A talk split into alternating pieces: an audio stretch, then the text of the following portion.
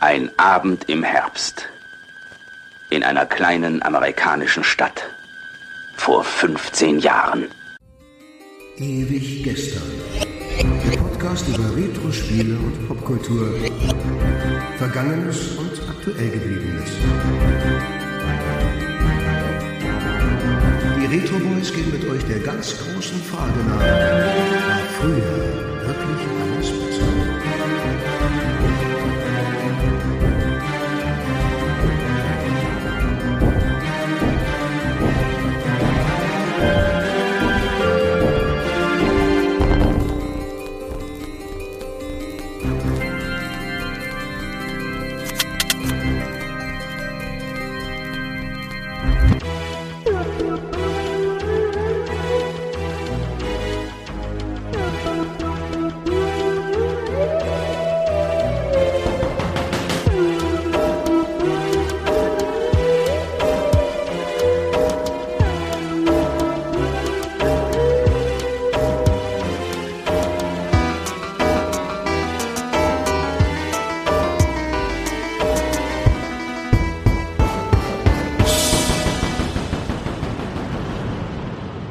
Hi, hallo und herzlich willkommen.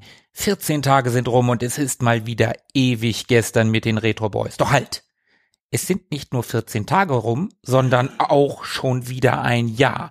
Und es ist schon wieder Halloween. Ich bin Monster Markus.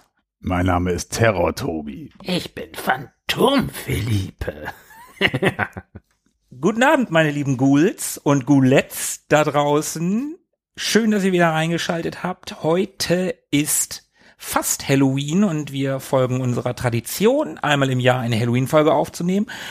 Im letzten Jahr, da hat ja der Zombie-Sebo ausgeholfen.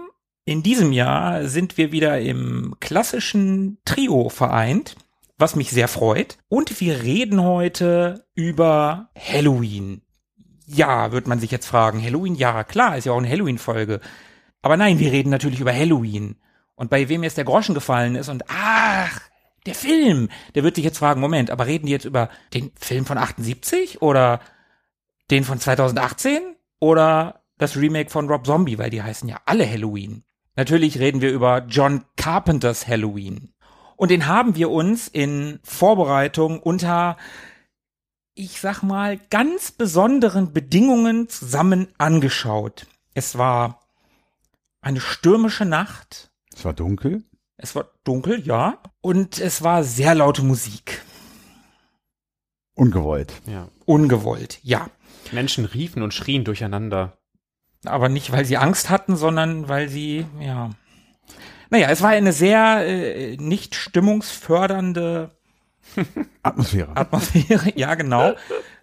Egal. Wir haben uns trotzdem voller Wagemut in diese Folge gestürzt. Was hattest du nochmal für einen Vergleich, äh, Ver Ver Vergleich geboten äh, in der Disco, wenn die Lichter angehen oder so?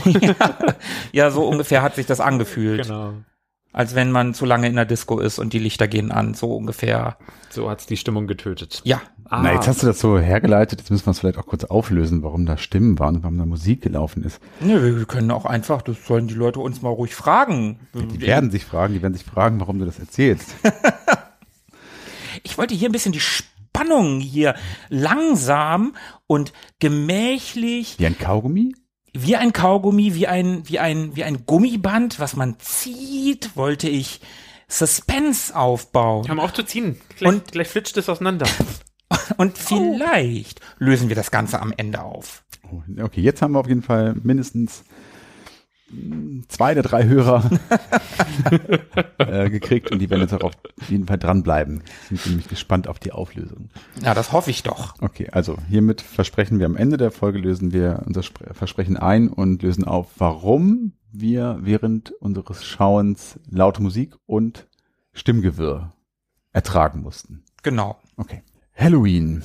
Ja, echt schon wieder ein Jahr rum. Wahnsinn. Ja, irre. Also für euch sogar zwei, ne? Ihr Genau. habt ja letztes Jahr ausgesetzt mit Halloween, weil es euch zu gruselig war. Ihr hattet Angst. Das stimmt. Aber du bist ja großer Halloween-Fan und dir war es auch dieses Jahr wieder ein Anliegen, dass wir wieder eine Halloween-Folge machen würden. Und während wir ja in der ersten gemeinsamen Folge noch viel über Spiele gesprochen haben, Ausschließlich. genau, gar keine Filme, ne? Nee, hatten wir, da hatten wir tatsächlich gar keine Filme. Ich habe es auch gedacht, aber nee, wir hatten keine Filme und wir äh, hatten ein paar auf dem Zettel, Mhm. Ja. aber wir hatten dann genug zu tun mit den Spielen und jetzt machen wir halt Gruselfilme. Perfekt, können wir das Versprechen einlösen, dass wir auch mehr über Popkultur sprechen möchten. Also Popkultur im filmischen Sinne. Genau, und Halloween ist ja Popkultur. Definitiv. Mhm. Bevor wir einsteigen, so dieses Thema Horrorfilme. Wollen wir da kurz drüber quatschen? Also wie wir so zu Horrorfilmen stehen, grundsätzlich? Ja, sehr, sehr gerne. Könnte guten Boden bereiten. Ja. Dann bereite mal den Boden, lieber Philippe. Aber bleib auf selbigem. Bleib auf selbigen. Als Kind war ich schon, schon sehr schissig. Da konnte mich der Reiz äh, dieser, dieser Filme nicht ganz erreichen. So ähnlich wie mit irgendwelchen schwindelerregenden Karussells. Also da schien ich wohl eher zart beseitet zu sein und äh, so manch eine Akte X-Folge war schon etwas zu heftig für mich. So, oh Gott, nein. Ein, ein Wesen von nicht dieser Erde. Naja. Und später im Laufe der Zeit konnte ich eine gewisse Faszination für Science Fiction ja dann doch nicht von mir weisen und es hat mich dann richtig eingenommen. Und über den Umweg gibt es ja so ein bisschen eine Zuleitung zum Thema Gruseln, Horror, Suspense, Spannung, Thriller, Bedrohung, also allein die Xenomorphs aus äh, den Aliens-Filmen, die haben so Horrorelemente an sich, bringen sowas mit. Und das hat mich dann so ein bisschen hingeführt zu dem Genre, bis hin zu ja, der gewissen Spannung, die es mit sich bringt, wenn etwas Übernatürliches so Eingang findet in eine natürlich erstellte Welt, also ein natürliches Worldbuilding, wo eigentlich die Naturgesetze gelten und dann kommt so mh, das gewisse Fremdartige, was einem den Boden unter den Füßen wegzieht, das ist dann schon recht spannend. Also sowas wie der Clown aus S oder so Ja. in, in der Neuverfilmung. Da hat's mich schon gepackt und wo, wo kommt das Ding her? Was kann es eigentlich? Wie, wieso kann es das? Es war ein unangenehmer Kinobesuch, aber auch ein faszinierender Kinobesuch. Es war eine Sneak Preview und man wusste einfach nicht, worauf man sich einzustellen hatte. Und dann war das tatsächlich ein buchstäbliches, der Boden wird einem unter den Füßen weggezogen. Ja. War das der erste? Der erste vom Remake. Okay. Ja, genau. Okay, das ist ja, das ist ja witzig. Also du fandst den tatsächlich unangenehm und schlimm, ja? Also gruselig. Es, es gab Stellen, die so zwischen, ich habe Angst davor, irgendwelche fiesen Verletzungen zu sehen und äh, dieses Wesen ist auch nicht richtig berechenbar und also in, in dem Zusammenhang, die dann irgendwie so Unbehagen verursacht haben. Okay, cool. Ja, aber ansonsten, also das sind so die Peaks, die ich gut ertragen konnte und ansonsten war mir sowas äh, wie Science von M. Night Shy- Shy- Shy- Shy- Shyamalan Schamandaba Ding Dong. schon ein, ein bisschen zu erschreckend, wenn dann die, die Viecher doch auftauchten und den direkten Kontakt suchen. Also Mhm.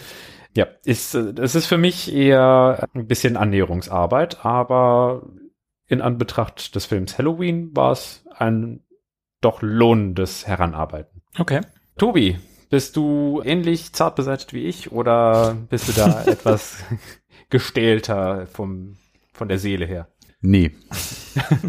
Ehrlich gesagt nicht, wobei ich gar nicht genau sagen kann, ob das wirklich was mit zart beseitigt zu tun hat oder nicht. Ähm, aber ich fand es erstmal gerade äh, ganz interessant, weil du meintest Alien. Mhm. Und da ist mir so aufgefallen, dass ja Horror auch viele Gesichter hat. Für jeden ist ja Horror auch ein bisschen was anderes und jeder hat eine andere Definition von Horror.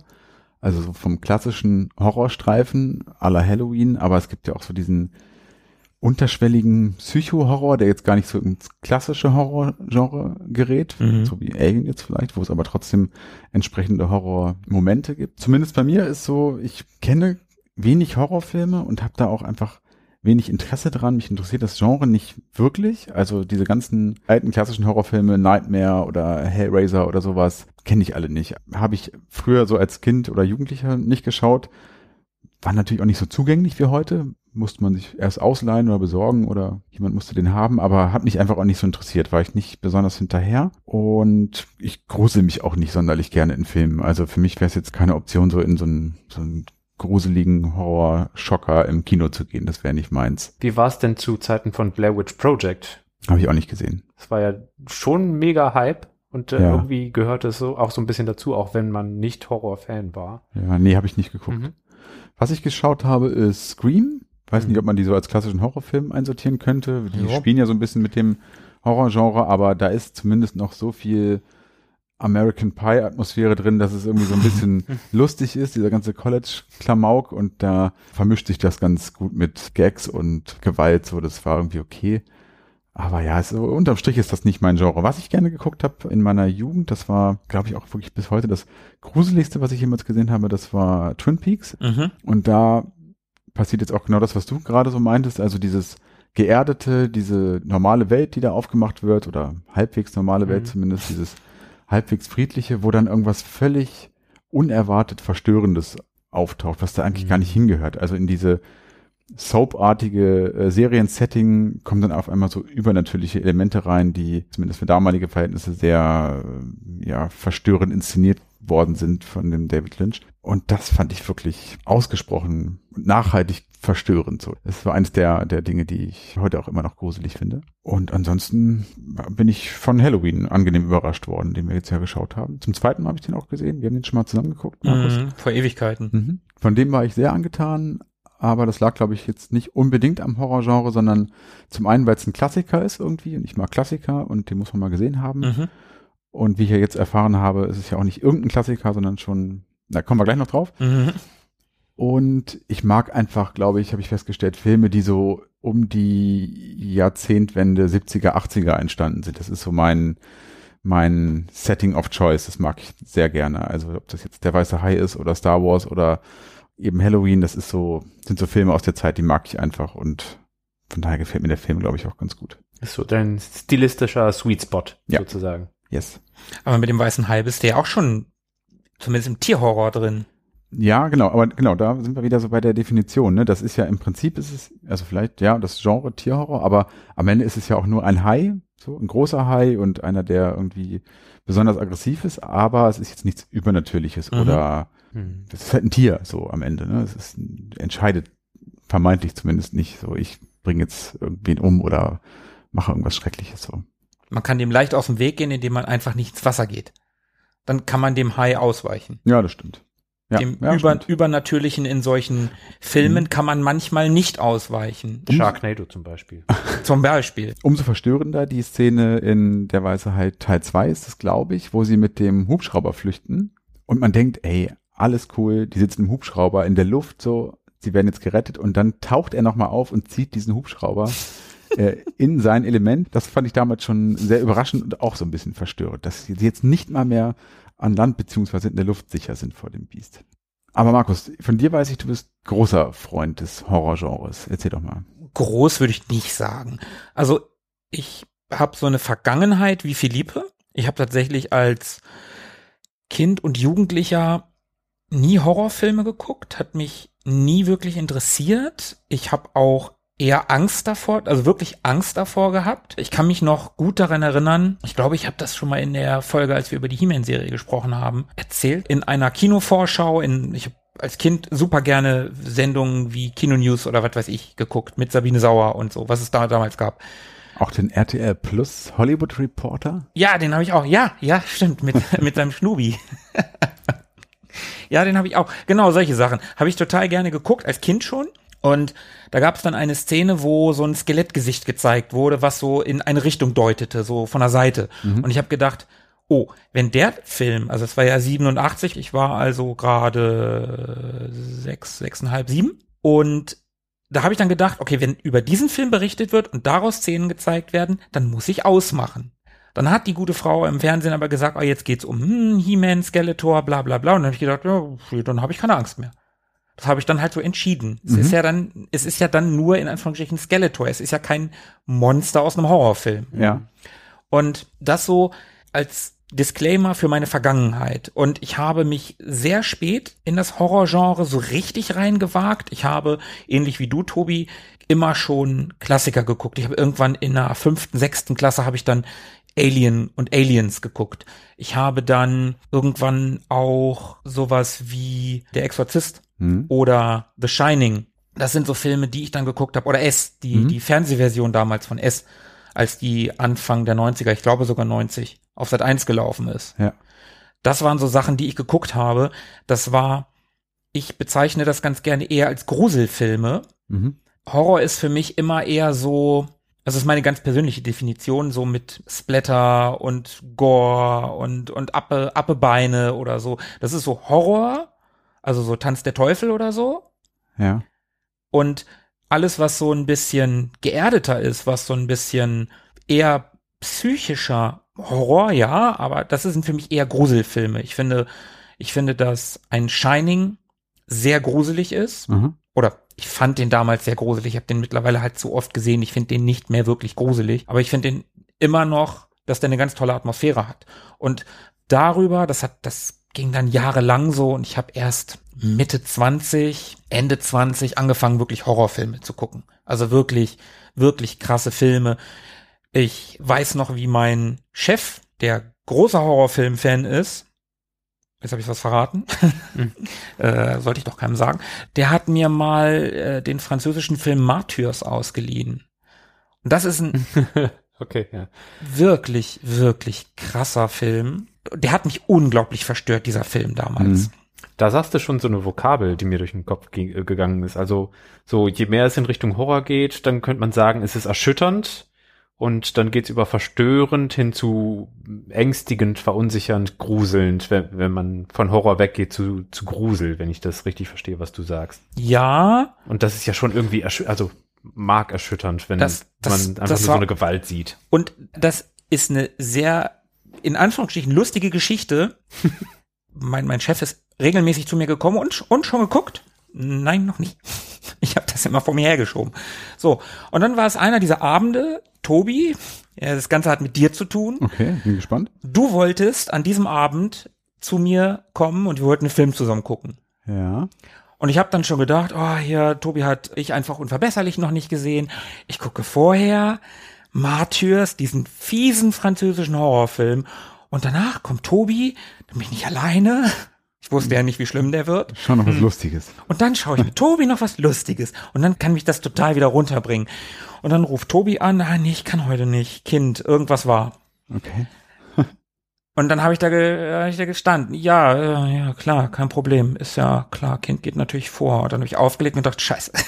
Also hattet ihr ihn schon geguckt? ja, ja, ich hatte den schon geguckt. Ja, das tut mir natürlich im Nachhinein sehr leid für dich. Hm, das habe ich Ja. nur angerichtet. Ja, ja, ja, das erklärt vielleicht einiges. Was. Ich merke gerade, wie mir dieses Genre irgendwie gerade mehr und mehr durch die Finger gleitet. Also je mehr ich darüber nachdenke, was ist eigentlich ein Horrorfilm? Keine Ahnung. Ich habe gar nicht mehr so ein präzises Bild von einem Horrorfilm, weil es so viele Unterarten irgendwie Ja, gibt. es Es gibt- gibt so, Subgenres, sehr viele. Man muss ja auch, und das finde ich so, so spannend, den einen gruselt das, den anderen gruselt das. ja, ja, Mein Paradebeispiel, und das ist ähnlich, was Philippe vorhin gesagt hat, sind übernatürliche Dinge.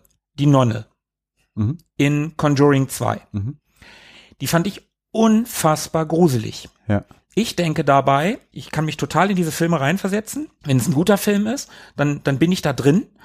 Und ich denke dann, was kann ich als normaler Typ gegen was Übernatürliches tun? So ein Killer wie bei Scream. Wenn ich ein bisschen Glück habe, einmal zutrete und laufe, kann ich dem vielleicht entkommen. mhm. Aber wenn da ein Dämon ist, was soll ich denn dann machen? Also darum kann mich sowas eher gruseln, sowas Übernatürliches. Das finde ich eher unheimlich, so wie bei The Shining. Du kannst dem nicht entkommen, den fand ich früher sehr gruselig. Wenn wir meine Freundin nehmen, die ist genau entgegengesetzt. Die ist so, dass eher Filme, die passieren könnten in der Realität, das gruselt sie. Mhm. Jemand, der bei dir einbricht, das kann ja passieren. Kann ja jemand einbrechen, der hat ein Messer, du überrascht den, der sticht dich tot. ja. So, das kann passieren. Darum gruselt sie sowas eher. Sie sieht einen Dämon, ein Monster, meistens total abstrakt. Aber es, sie wollte den zweiten Teil nicht sehen, weil der erste sie sehr terrorisiert hat. Ja.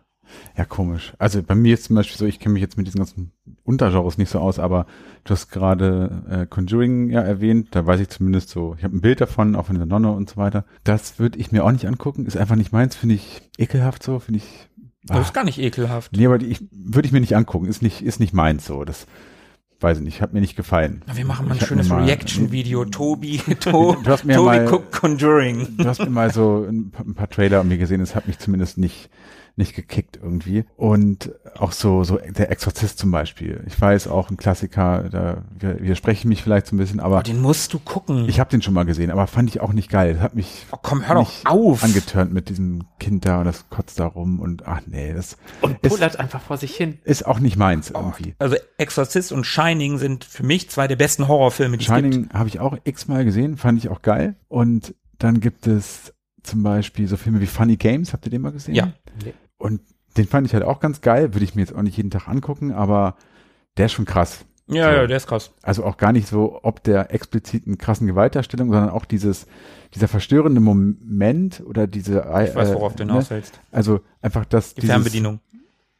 einmal das, ja, da, da so weit war ich noch gar nicht, aber Ach so. Dieses Setting, was da aufgemacht wird von dieser heilen Welt, Mhm. in die diese beiden Typen ja reinkommen, Home Invasion mäßig, Ja, Home Invasion ist auch ein Subgenre. und die ja auf den ersten Blick und eigentlich auch auf den zweiten, eigentlich den ganzen Film über, ja einfach nichts weiter sind als zwei absolute Average Guys, so ganz normale Typen, die sind nicht besonders groß, stark oder irgendwas, die haben auch keine Waffen, die sind einfach Die sind skrupellos. da denkt man sich ja auch so, ja, okay, das sind halt nur so zwei Typen. Und wenn du Glück hast im richtigen Moment, kannst du da auch ganz schnell das Ruder rumreißen, so, ne? Konnten sie ja. Konnten sie. Und dann Bis kommt die Fernbedienung. Kam, genau, das war ein bisschen verstörend. Liebe, guck dir den mal an, deswegen erzähle ich jetzt auch nicht weiter. Ich glaube irgendwie bei, nee, nicht Watch Mojo, äh, What Culture habe ich da irgendwie so ein, so ein Teaser von gesehen. Ja, Den sollte man auch mal gesehen haben. Ja, Funny Games Der ist- ist ganz geil. Also weil er auch so ganz anders ist einfach. Also sowas kann ich mir irgendwie ganz gut angucken und The Shining kann ich mir auch gut angucken. Und wahrscheinlich hätte auch der Exorzist bei mir Chancen, dass ich ihn doch gar nicht so kacke fände. Also ich mag die Bilder und die, die Story und diese ganze Atmosphäre vielleicht nicht so dieses kirchliche und Exorzismus und so das ist einfach nicht so nicht so meins, aber wahrscheinlich ist es so jetzt, was den Klassikerstatus angeht, schon etwas, was ich mir angucken müsste. Aber was ich dann so gar nicht mag, ist, wo nicht die Handlung das bestimmte Element ist, sondern wo der Film nur auf die Gewalt ausgelegt ist. Also wo die Gewalt das bestimmte Element ist, so wie bei Hostel zum Beispiel. Ich habe den nicht gesehen, aber so ein bisschen was drüber gelesen und so den einen oder anderen Trailer mal gesehen, wo ja der Reiz des Schauens dieses Filmes nur daran liegt, irgendwie zu sehen, wie irgendwelche Menschen auf brutalste Art und Weise hingerichtet werden, muss man Mhm. ja sagen. Und das reizt mich halt überhaupt nicht. Nee, das, ist da, für bin- mich da ich mit. gar kein äh, Anreiz, so einen Film zu gucken. Film als Mutprobe statt Film als Geschichte. Genau, das, das äh, ist gar nicht meins. Während es dann ja so Filme gibt wie Shining zum Beispiel, die halt auch rundherum eine super Story haben, die einfach eine, eine tolle Atmosphäre entwickeln, die super besetzt sind, wo ganz viele andere Sachen irgendwie im Vordergrund stehen und wo die anderen Sachen den Film zu einem guten Film machen, wo dann eben auch Gewalt drin ist. Klar, die gehört dann da auch irgendwie mit rein, aber es ist nicht die Komponente, weswegen ich mir so einen Film angucken würde. Aber das, was du gerade gesagt hast, ist ja ganz interessant. Und jetzt können wir den Bogen spannen, nämlich zu Halloween. Ich würde mal so als abschließende Zusammenfassung anbieten, mal gucken, was ihr dazu sagt. Ein Horrorfilm oder ein Gruselfilm besteht aus den Elementen Kontrollentzug oder Kontrollverlust und Bedrohung. Mhm. Gehe ich mit soweit, ja? Und von da aus kann man aufsplittern in alle möglichen Subgenres. Das können wir dann wohl so als kleinen ersten Step, als äh, kleine Errungenschaft für diese Folge nehmen, diese, diesen Konsens. Und zum nächsten Part übergehen. Denn sonst sind wir am Ende mit dem Part länger, als der Film Halloween überhaupt ist. Und ich glaube, wir haben eh schon mehr Gehalt in unserem Gespräch als in dem Film vielleicht. Zumindest was die Handlung angeht. Ja, und das ist ein sehr gutes Stichwort. Das, was du gerade gesagt hast, Tobi, dass du einen Gruselfilm nicht nur schauen möchtest, wenn es um die nackte Gewalt geht, sondern um die Handlung. Und ein Film, der keine Handlung hat, in dem es nur nackte Gewalt gibt, den möchtest du gar nicht sehen. Nee. So ungefähr am Beispiel Hostel. Genau, ich scheue aber nicht Gewalt, wenn sie berechtigt ist, wenn sie Teil der Handlung ist, wenn, Nee. das, wenn, wenn das gerechtfertigt ist. Dann finde ich es voll okay, auch Gewalt zu zeigen. Nur den, die Aussage, also ich habe Hostel auch nicht gesehen, aus sehr ähnlichen Gründen wie du. Aber wenn man jetzt ganz ehrlich ist, und jetzt kommen wir zur Handlung von Halloween, so viel gibt die nämlich auch nicht her. Nee, wahrscheinlich hätte ich mir damals auch nicht angeguckt. Okay, die eigentliche Handlung ist nämlich ziemlich schnell zusammengefasst. Der Bösewicht erscheint, tötet ein paar Jugendliche. Eine dieser Jugendlichen setzt sich zur Wehr. Der Bösewicht wird scheinbar getötet, ist aber gar nicht tot. Und wenn man mal ganz ehrlich ist, das ist halt eigentlich schon der ganze Plot. Oder? Ist schon sehr scharf geschnitten, ja. Ne? Fairerweise muss man natürlich auch sagen, man kann viele Filme auf grundlegende Plots herunterbrechen. Und trotzdem muss man aber sagen, wirklich aufwendig oder hintergründig ist die Handlung von Halloween nicht. War sie aber auch nie geplant. Es ging von Anfang an nur darum, ein Mörder terrorisiert Babysitter. Und das hast du ja gerade wirklich sehr, sehr krass runtergebrochen auf wenige Sätze. Die Handlung ist aber auch sicherlich nicht das, was hier bei uns heute im Vordergrund stehen sollte. Und ja, der hat tatsächlich ja noch ein bisschen mehr zu bieten als das, was du gerade beschrieben hast. Vielleicht tauchen wir doch ein bisschen tiefer ein in die, in die Handlung. Auf jeden Fall, auf jeden Fall. Wir sollten die kurz zusammenfassen. Wichtig, dieser Film hat eine sehr dichte und sehr, finde ich, besondere Atmosphäre. Ja. Der Film lebt von seiner Atmosphäre, dem drumherum, von den Figuren und von seinem Soundtrack. Weniger von der Handlung. Die Handlung ist ein Rahmengerüst, Mhm. aber der Film lebt eigentlich von anderen Dingen. Aber trotzdem sollten wir die Handlung, wie du gerade schon richtig gesagt hast, Tobi, mal kurz durchgehen. Und Halloween ist ein Grusel-Horrorfilm von 1978. Regie hat der große John Carpenter geführt. Der hat auch das Drehbuch geschrieben und auch die Musik gemacht. Beim Drehbuch war auch noch Deborah Hill dabei. Das sind die Hard Facts. Jetzt steigen wir mal so langsam ein.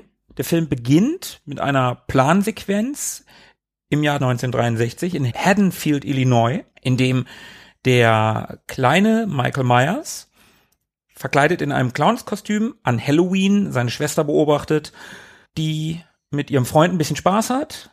Als der geht, bringt er sie um. Und das Clownskostüm, finde ich, spielt aber hier in der Stelle auch nicht so eine Riesenrolle. Der hat Nein, das gar an, nicht eigentlich. Aber es ist jetzt nicht so spooky. Überhaupt nicht. Es ist, ein, ne? es ist ein normaler Clown. Also wirklich ein Clown. Also das unterstreicht ja nochmal so dieses Kindliche, das jetzt auch noch Mhm. ein Clownskostüm trägt, aber es ist eigentlich nicht besonders ist, gruselig. ja, genau. Es ist nicht mal ein gruseliges Kostüm. Nee. Michael Myers ist zu dem Zeitpunkt übrigens sechs Jahre alt. Mhm. Es gibt dann einen zeitlichen Sprung. Wir befinden uns im Jahre 1978 und wir erfahren, dass Michael Myers die letzten 15 Jahre in einer Nervenheilanstalt verbracht hat, Smith Grove, und durch einen unglücklichen Vorfall kann er fliehen. Und sein Arzt, Dr. Loomis, der ihn vor Gericht bringen wollte in irgendeiner Form. Also er hat ihn 15 Jahre lang ja versucht zu therapieren. Das Ganze hat nicht geklappt. Also ein paar Jahre hat er versucht zu therapieren. Dann hat er erzählt der, der, der Schwester, dass er danach jetzt will, dass er nie wieder ungesiebte Luft zu sehen bekommt, weil er das absolute Böse ist. Und das betont er öfter in dem Film. Genau, er hat resigniert im Prinzip, Genau. was seine Behandlung oder seine ähm, Arbeit mit dem Myers angeht. Und er ist Zeuge dieses Ausbruchs und ist ihm daraufhin natürlich auch auf den Fersen, Mhm. denn der Michael Myers ist unterwegs mit dem Auto. Warum er Auto fahren kann, weiß man nicht so genau, wo er das gelernt hat, aber gut. Wird aber tatsächlich auch gefragt. Loomis fragt den, den Krankenhausvorsteher, wie auch immer, wer ihm denn, Ja. warum er denn Auto fahren kann. Aber es ist nicht so ganz geklärt, warum er das kann, ne? Ich glaube, das wird nicht aufgelöst. Nein. Und zumindest kehrt er zurück nach Haddonfield, also äh, seinen ehemaligen äh, Heimatort, und stalkt dort eine junge Frau, auf die er dort, glaube ich, auch zufällig trifft, er, ne? Ja. Die Laurie Strode.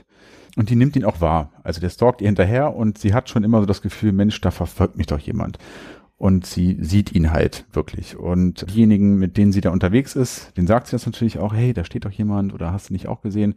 Aber immer, wenn dann jemand äh, hinschaut, ist er dann wie von Geisterhand verschwunden. Und niemand glaubt ihr das so richtig oder nimmt das nicht so richtig ernst. Aber sie ist ja auch nicht so richtig hinterher, muss man sagen. Ne? Also sie sagt schon, hey, guck mal da, da ist doch einer, wo, wo? Nee, da ist doch gar niemand. Die, die Szene an der Hecke zum Beispiel.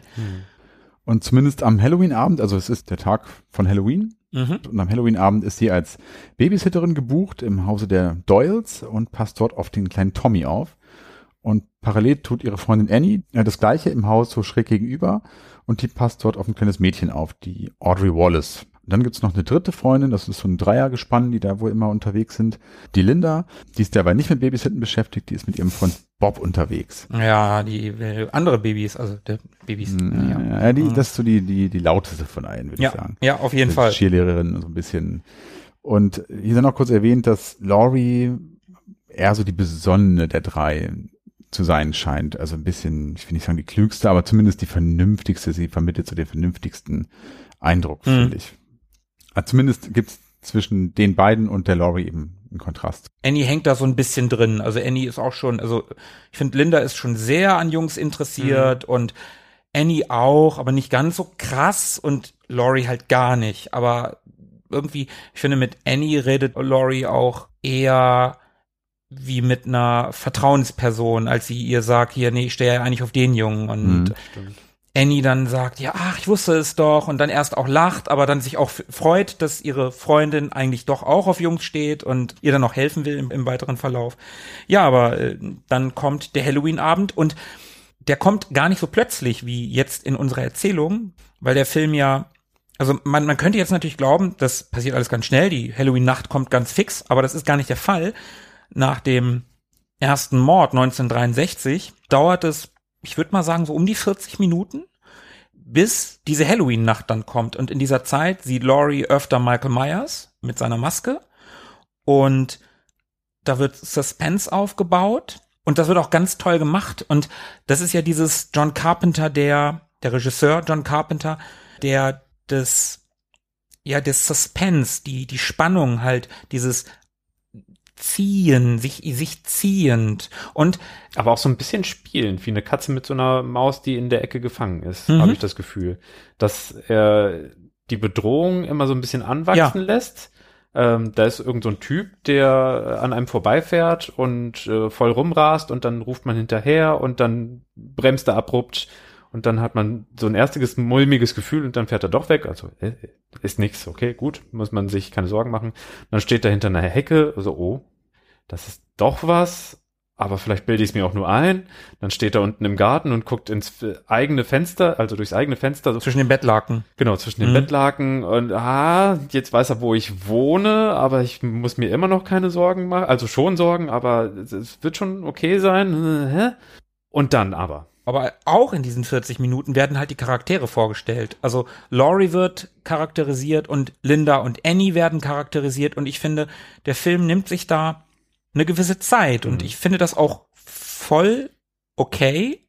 Für heutige Sehverhältnisse ist das natürlich viel zu langsam, aber wenn man sich darauf einlässt, ich finde es schon gut. Ich auch. Das war auch, glaube ich, das erste, was ich gesagt habe, nachdem wir den Film das erste Mal geschaut haben zusammen, was mir daran so gut gefallen hat. Ja, die Atmosphäre, die unter anderem genau damit zusammenhängt, mit dieser langsamen Erzählweise. Das fand ich sehr, sehr angenehm, sehr Mhm. unaufgeregt und nicht so, nicht so hektisch. Das gefällt mir daran sehr, sehr gut. John Carpenter selbst übrigens sagt, dass er sich fragt, warum er es so langsam beibehalten hat, dieses Tempo.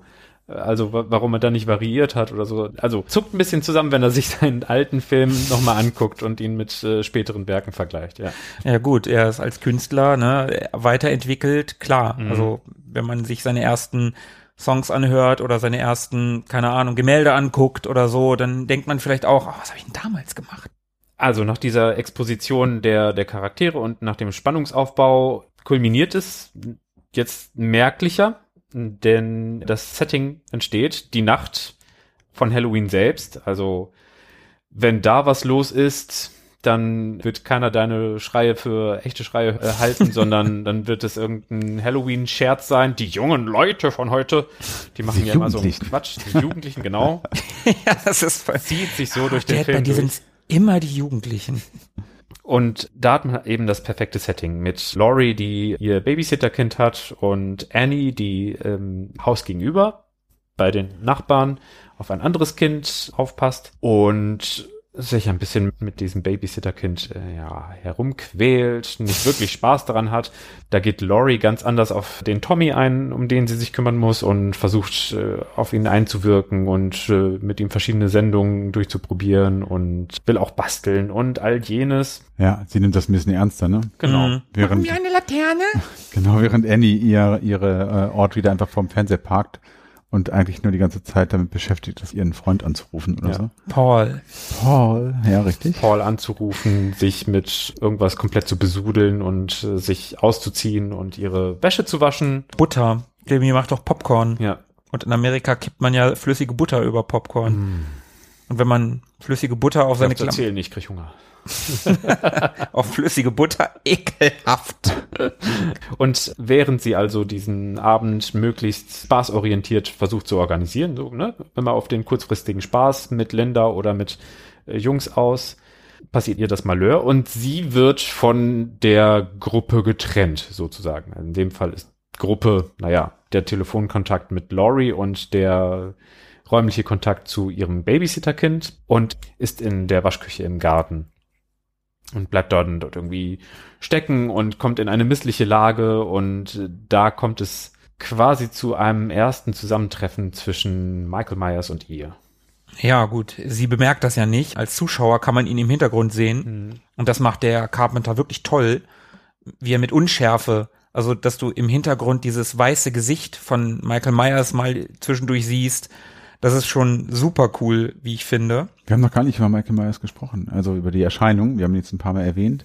Stimmt. Der ist groß, man nannte ihn ja auch den Schatten, hat so einen dunklen Overall an, sieht ein bisschen ungepflegt aus, Fettiges, strähniges Haar. strähniges Haar und Sein trägt, Haar sieht man ja gar nicht. na, so ein bisschen. Nein, gar nicht. Doch. Zwischendurch sieht man es ein bisschen. Egal, zumindest hat er eine weiße Maske auf, eine, eine leer reinschauende weiße Maske. Ja, sehr, sehr leerer Gesichtsausdruck, das stimmt. Genau, und den sieht man da auch wieder im Hintergrund unscharf wegen des weißen Gesichts besonders gut erkennbar, auch wenn er unscharf ist. Und Annie verabredet sich dann mit ihrem Freund Paul.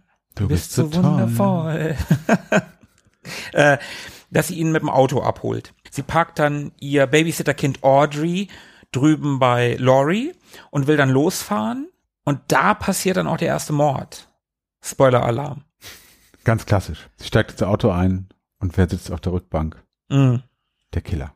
Ist aber schon cool gemacht, finde ich, wie sie da einsteigt und am Anfang will sie den Wagen aufmachen, Schlüssel vergessen. Ah, Mist. Auto ist Hm, abgeschlossen. stimmt, ja. Sie geht wieder rein, holt den Schlüssel, setzt sich ins Auto, der Wagen ist offen. Und Das bemerkt sie nicht. Erst als sie drin sitzt, bemerkt sie, warum sind die Scheiben hier von innen beschlagen? Und dann hört man noch dieses geile, uh, dieses Quietschen, als sie mit ihrem Finger über die, von Ja. innen in die, äh, an der Windschutzscheibe lang reibt. Und dann ist es aber auch schon zu spät. Dann kommt Michael von hinten und bringt sie halt um. Und das ist dann auch der erste On-Screen-Mord mit Maske. Ja. Aber finde ich, ist eine coole, äh, coole Idee, dass ihr das auffällt, dass die Scheibe beschlagen ist. Mhm. Das ist ja recht ungewöhnlich und sehr spitzfindig. So, das ist schon, schon, ist schon ein cooler Kniff. Also, dass ihr das auffällt, dass es ungewöhnlich ist, dass sie beschlagen ist, finde ich cool. Also, dass Ja. ihr das auffällt, ist ja klar. Sie setzt sich ins Auto rein, hä? Aber dass ihr auffällt, hä, warum ist die Scheibe hier beschlagen? Was soll das? Ja. Das, da, da, da hast du schon recht, das ist geil. Und dann geht's halt weiter. Linda und ihr Freund Bob kommen an. Annie hat sie halt auch eingeladen, sollten da in das Haus der Wallaces. Die kommen da rein, niemand ist da. Typisch amerikanische Vorstadt in den 70ern. Die Leute haben ihre Türen halt nicht abgeschlossen. Also ist ja nicht mal unrealistisch. Und ja, dann erfahren sie, als sie mit Laurie telefonieren, dass Annie halt ihren Freund Paul abholen wollte. Oh, niemand ist zu Hause, super. Die Kleine ist drüben, perfekt. Ab ins Schlafzimmer. Ab Freie ins Bahn. Schlafzimmer. Genau. Wie es so ist. Ja, wie es so ist. Und dann soll er ein Bier holen. Auch eine schöne Szene eigentlich, dass er ihr ein Bier holen soll. Ja, er sagt ja noch irgendwie zu ihr, ich dachte, du holst mir eins. Ja, ja. Nee, du holst mir eins, los. Also sie Und, hat da schon die Hosen an. Ja, ja, auf jeden Fall. Merkt man da, ja. Auf jeden Fall. Und dieser Mord, der dann passiert an Bob, das ist der schon coolste, finde ich. Ja. Also wie, wie Michael diesen Bob nimmt, an diese Wand drückt, hochhebt an der Wand und dann das Messer einfach in ihn reinrammt und ihn an der Wand festnagelt. Festpinnt wie an einer Ja. Korkwand. Genau. Ich weiß nicht, wie er es gemacht hat. Das sieht schon cool aus und Ja. vor allen Dingen wie wie Michael dann da steht. Du siehst das dann, das ist auch das erste Mal, dass es ein bisschen grafische Gewalt gibt. Von dem ersten Mord 63 abgesehen, der ist auch ein bisschen grafischer. Also sieht man auch Blut. Nicht viel, ein Aber bisschen. nur hinterher und auch nur durch den Seeschlitz. Ja, das ist nicht viel, aber hier sieht man dann eine, eine totale und er hängt da an der Wand, das Messer ragt ihm aus dem Brustkorb raus und der Michael, der dreht dann auch den Kopf oder, oder neigt den Kopf so leicht zur Seite, so als wenn er sich sein Werk einmal anguckt. Und das ist total cool. Das ist ein ganz tolles Bild, finde ich super. Ja, dann muss natürlich auch noch Linda dran glauben. Sehr kreativ. Michael wird kreativ. Die einzig wirklich alberne Szene in dem Film, so ein bisschen, weil während Michael Myers bislang, also in Anführungszeichen unmaskiert, gemordet hat, steht er jetzt plötzlich mit Bettlaken über dem Kopf und einer Sonnenbrille auf. Nee, nee, die Brille von Bob. Weil der Bob ist Brille von Bob, ja genau, stimmt. Äh, Im Türrahmen. Und somit denkt Linda natürlich, dass Bob jetzt in der Tür steht und sie irgendwie verarschen will. Und naja, dann passiert, was passieren muss. Äh, Linda wird eben auch umgebracht. Warum Meyer sich da jetzt verkleidet hat, ja, er wollte sich einen Spaß machen, nehme ich an. Es ist Vermute ich auch. seine Art, äh, der Schatten zu bleiben. Also wenn er vorher sich aus dem Hintergrund heranschleicht und für den Zuschauer erstmal nicht ersichtlich ist, weil er ein unscharfer weißer Fleck ist, oder in der nächsten Einstellung ist die Kamera so genau so ausgerichtet in dem Winkel, dass, äh, dass Michael Myers exakt hinter dem Protagonisten im Vordergrund steht und dann irgendwie im nächsten Schwenk ähm, guckt man in genau dieselbe Richtung und der Protagonist steht einfach nicht mehr an der Stelle und Michael Myers wird sichtbar. So ist das wieder so ein, so ein Ändern des, des Stils und man wird wieder so ein bisschen aus dem Gleichgewicht gebracht. Also vorher war es immer nur so, so mit der Kamera gearbeitet, dass man Michael Myers nicht, vorher nicht gesehen hat und eben dieses Heranschleichen hatte und diesmal war es nochmal anders. Also so ein, so, ein, so ein weiteres Verunsichern und Einstreuen von Elementen, die einem sagen, egal worauf du dich einstellst, es wird immer anders kommen und du kannst einem, also du kannst einfach, nicht damit rechnen.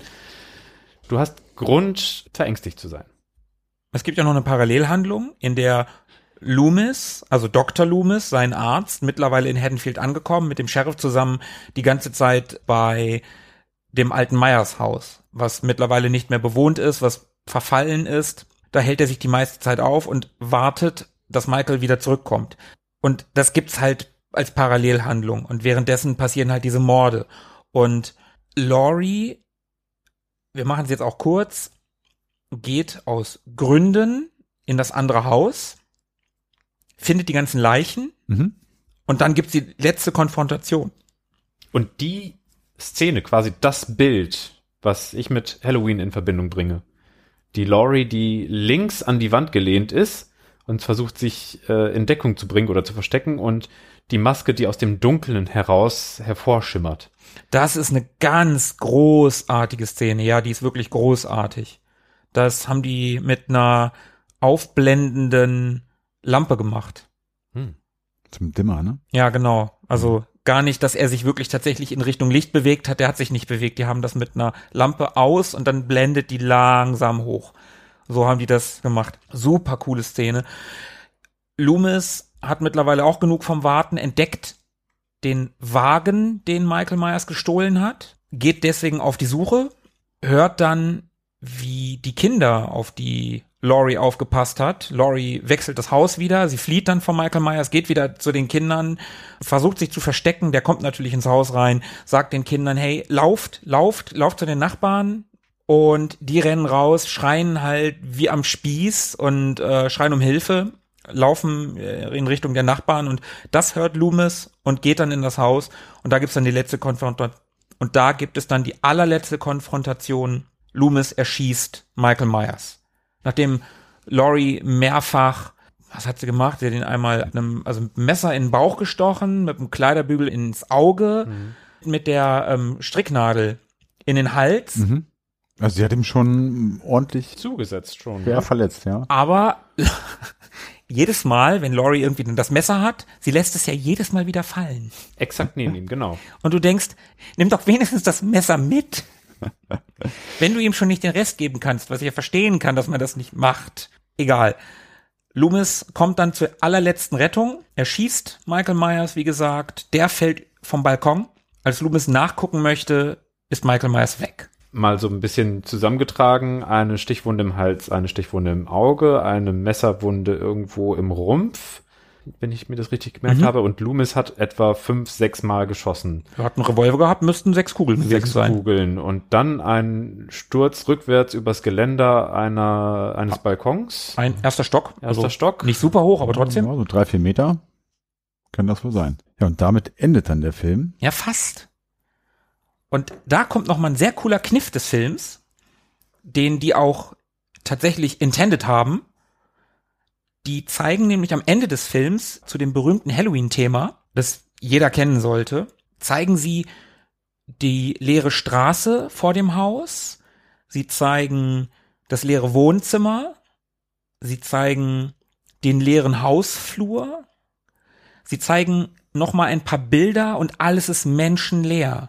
Und das in Verbindung mit Michael Myers, der nicht mehr da gelegen hat, wo er vorher gelegen hat. Man hat gesehen, er ist gefallen, man hat die vermeintliche Leiche einmal da liegen sehen und dann war er nicht mehr da. Und diese ganzen leeren Orte, die sie gezeigt haben, das haben die tatsächlich so geplant. Das sollte dann dem Kinozuschauer vermitteln, der ist noch da draußen. Vielleicht ist er bei deinem Auto. Hm. Da, wo es leer ist. Du gehst abends nach der Spätvorstellung schön nochmal auf den Parkplatz. Vielleicht ist er da. Da ist kein Mensch. Nur du und vielleicht, naja.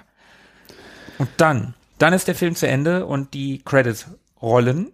Das ist Halloween. Eigentlich eine relativ klassische Horrorstory.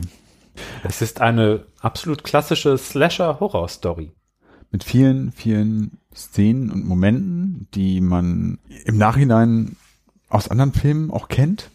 Feste Wendungen sozusagen. Oder fest gewordene Wendungen. Wir haben ja vorhin zum Beispiel über die Szene gesprochen, wo die Freundin Annie im Auto von ihm getötet wird. Also sie steigt ins Auto ein, mhm. er sitzt auf der Rückbank und äh, tötet sie.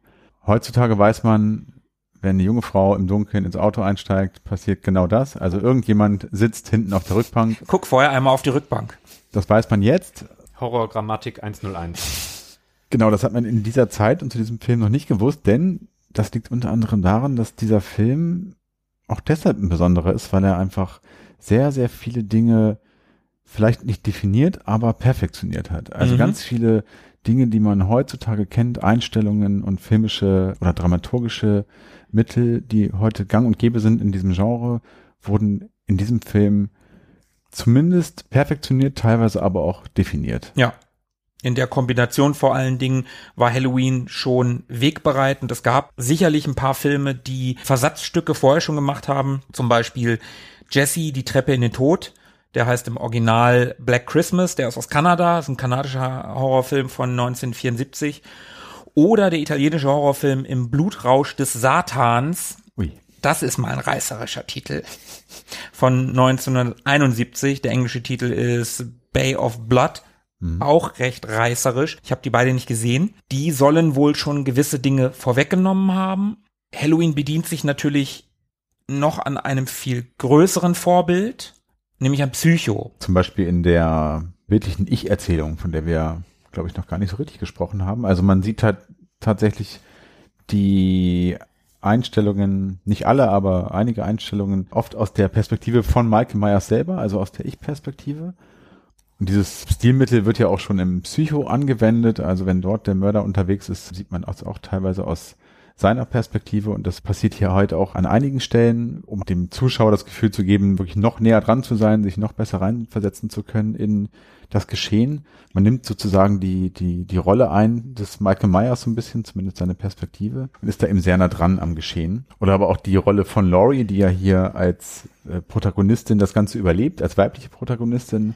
Das hat sich dann so im Nachhinein als Begriff des Final Girls etabliert, also die Protagonistin, die bis zum Ende überlebt und den Killer schließlich entweder selber tötet oder zumindest verletzt oder aber auch gerettet wird. Das ist auch so ein ziemlich typisches Genre-Stilmittel, das dann in vielen anderen Filmen auch weitergeführt wurde. Das ist in dem Film vielleicht nicht zum allerersten Mal aufgetaucht. Also diese Geschichte mit dem Final Girl könnte vorher schon mal stattgefunden haben, aber vielleicht nicht mit dieser Absicht, es zu einer Wendung zu machen. Also es war vielleicht irgendwo eine Lucky Coincidence oder so, oder es, es war einfach mal ein notwendiges Mittel für die Story in anderen Filmen, aber in dem Fall war es wirklich so bewusst äh, eingesetzt, dass es eben bestimmend werden sollte. Da wäre jetzt auch die Frage, wie sehr ist Deborah Hill, die Co-Drehbuchautorin, damit involviert an diesem Teil der Geschichte und viele dieser, dieser, ja auch Klischees, die ja aus diesem Film entstanden sind,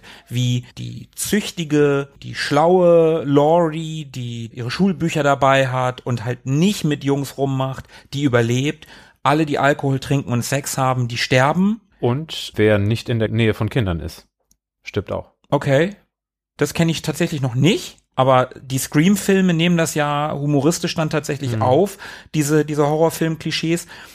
Das war ja damals von, von Carpenter und Deborah Hill, das war ja gar nicht das Ziel, diese Klischees zu schaffen. Das war reiner Zufall, dass die gestorben sind, die Sex hatten und Alkohol getrunken haben und Laurie, die das alles nicht tut, überlebt. Also es war nicht so, dass man gesagt hat, oh, das machen wir jetzt aber weil. Das ist ja krass. Ich hätte gedacht, dass es Absicht gewesen Nein. ist, weil so viel ähm, tja, Trennung zwischen Unschuld und äh, Versündigung quasi stattgefunden hat. Also ne, eben dieses äh, sich äh, aufrichtig um Kinder kümmern, nicht saufen, nicht rauchen, sich nicht dem Fleischlichen hingeben und so, dass das irgendwie alles quasi belohnt wird mit dem Überleben und dass alle anderen dann irgendwie quasi gerichtet werden von einer Das kam im weiteren Verlauf Ja. der, des Genres. Das haben ja auch viele Kritiker zu der Zeit schon angemerkt. Also genau das, was du gerade gesagt hast, Philipp, dass die, die Unzüchtigen sterben und die Züchtigen überleben. So, obwohl das wahrscheinlich gar nicht seine Intention gewesen ist. es hat nur von der Sympathie her besser gepasst. Ja. Jedenfalls haben sie sich der Damsel in Distress gegenübergestellt und die einfach mal fallen lassen als, als Wendung und haben gesagt, ne, das muss nicht sein, dass ein Mädchen immer gerettet werden muss von dem strahlenden Helden auf seinem blöden weißen Schimmel. Naja, gut, Laurie musste am Ende gerettet werden, aber der Dr. Loomis ist nun auch wirklich kein strahlender Held. Der wird ja gespielt von Donald Pleasance, der im Bond-Film Man lebt nur zweimal den Blofeld gespielt hat. Der mit der fetten Narbe überm Auge. Das ist nun wirklich, also er hat halt eine Halbglatze und so, so einen Hubschrauberlandeplatz, weißt du, und einen, voll, also einen halben Vollbart irgendwie. Ist jetzt kein Typ, wo die Frauen schmachtend irgendwie das Filmplakat an, angucken, auch damals nicht. Nicht beim angelsächsischen Manfred Krug. Ja, ja, ja, passt schon ganz gut. Man, Manne Krug mit Vollbart. Das wäre Donald Pleasance, passt. Und ja, die in Anführungsstrichen muss zwar gerettet werden, aber die hat sich ja vorher schon ordentlich zur Wehr gesetzt. Ist nicht so, dass sie komplett hilflos war für so eine Babysitterin. Dafür hat sie das schon, muss man sagen, das, die konnte sich schon zur Wehr setzen. Das ist schon gut. also Definitiv, im, ja. direkt, im direkten Kontakt mit unterlegenen Waffen oder unterlegenen Mitteln. Mhm. Also der, der äh, Loomis, der musste erst mit einer Handfeuerwaffe kommen. Genau. Und selbst der hat es ja nicht geschafft. Und selbst Genau. der hat es nicht geschafft. Und da kann man sich ja auch fragen, warum ist das so? Also wie kann es jetzt wirklich immer ernsthaft sein, dass der jetzt irgendwie fünf Kugeln in den Körper kriegt und immer noch nicht tot ist? Und da kann man ja so ein bisschen drauf kommen und sich fragen, naja, ist denn der Michael Myers überhaupt ein normaler Mensch oder ist der irgendwie nicht von dieser Welt? Was ist mit dem? Hat der irgendwelche besonderen Kräfte oder so? Und so ganz genau weiß man das auch nicht, aber du hast ja gerade von Deborah Hill gesprochen, die Co-Autorin. Also von der weiß man wohl, dass sie sich, was die Handlung angeht, stark inspirieren lassen haben von dem äh, keltischen Halloween-Fest, in dem es so ganz grob gesagt auch darum geht, dass das Böse halt nicht zu töten ist. Und wenn das tatsächlich so ist, dass sie sich da haben inspirieren lassen, dann mag das ja sein, dass sie ihm da vielleicht doch so ein bisschen Übernatürlichkeit zusprechen. Carpenter selber hat auch gesagt, dass da so eine gewisse Zweieinigkeit ist. Also er ist beides, ein, ein Mensch aus Fleisch und Blut, äh, ein, ein quasi ein gewöhnlicher Du und ich, aber in gewisser Weise aufgeladen mit äh, etwas Übernatürlichem, so dass es zusammengefasst sowas wie eine Naturgewalt ergibt. Also es ist nicht einfach nur übernatürlich, sondern es ist, wenn die Elemente völlig übermächtig werden und einen einfach davonreißen können. Er wäre auch bescheuert, wenn er den Knaben im ersten Teil sterben lässt. Wie sollte er dann noch Teil zwei, drei, vier, fünf und etliche weitere äh, produzieren? Ja, Teil drei würde ich Lügen strafen. Stimmt, da ist er nicht dabei, ne? Aber er kehrt zurück. Nicht im wahrsten Sinne des Wortes. Aber da kann man ja nun wirklich durchaus behaupten, dass Halloween ein sehr besonderer Horrorfilm ist. Mhm. Nicht nur, weil er dazu beigetragen hat, das Slasher-Genre zu definieren bzw. zu perfektionieren. Das ist halt auch, und das ist mir beim ersten Gucken damals schon, das ist dir beim ersten Gucken, Philippe, das ist auch dir beim ersten Gucken, die Atmosphäre, die sehr dicht, auch durch die Musik, von Carpenter übrigens selber komponiert, den Film zu was ganz Besonderem machen. Und was wir auch schon ein paar Mal gerade erwähnt haben oder auch nicht erwähnt haben, ist die Tatsache, dass es relativ wenig Blut gibt in dem Film. Also wir haben es ja eben einmal explizit hervorheben müssen, da war aber Blut zu sehen. Ist ja jetzt für einen Horrorfilm vielleicht auch nicht unbedingt gewöhnlich, dass man nicht so viel Blut sieht und das ist hier auch genau der Fall. Also explizite Gewaltdarstellung wird hier eigentlich Relativ wenig. findet hier wenig statt. Also die Ja. Morde sind nicht sonderlich blutig und auch da kommt wieder die Verbindung zu Psycho, der Produzent, der Irvin Jablan, Mhm. der wollte ja etwas mit einer Intensität von Psycho haben. Mhm. Und das ist denen durchaus gelungen. Ja. Also ah, der Film hat nicht die diese diese super krasse Strahlkraft eines Psycho, aber schon einen ähnlichen Kultstatus. Definitiv, ja. verwendet eine ähnliche Subtilität. Also die Bilder schränken nicht die, das Ausmaß des Gruselns ein, sondern öffnen Möglichkeiten, dass man sich in seinem eigenen Kopf kirre machen kann mit dem, was man sich da ausmalt. Ja. Kopf ist eine sehr gute Sache, denn der Horror entsteht im Kopf. Und da sind wir jetzt nämlich so langsam in dem Bereich des Making-ofs. Wir, wir sliden da so sehr sanft rüber. Der Irvin Jablan, der Produzent oder der ausführende Produzent, war jemand, der vom Radio kam, beziehungsweise selber als, als Hörer gerne Radio-Horrorgeschichten gehört hat. Und deswegen war es ihm halt auch in diesem Falle auch inspiriert, so ein bisschen durch Psycho, ein Anliegen, einen Film zu schaffen, der ja, vielleicht nicht komplett blutlos auskommt, aber der eher auf das die Mitte der Suggestion setzt. Also das sollte im Kopf stattfinden. Er wollte Kopfkino erzeugen. Die Leute sollten sich nicht ekeln vor irgendetwas, sie sollten sich gruseln. Das war seine eigentliche Mhm. Intention, Genau. als er diesen Film gemacht hat. Das war zu der Zeit auch noch so ein bisschen schulbuchmäßig. Also, dass man das Monster einfach nicht explizit zeigt, war mal irgendwann so ein bisschen der Status quo in, in Hollywood oder so.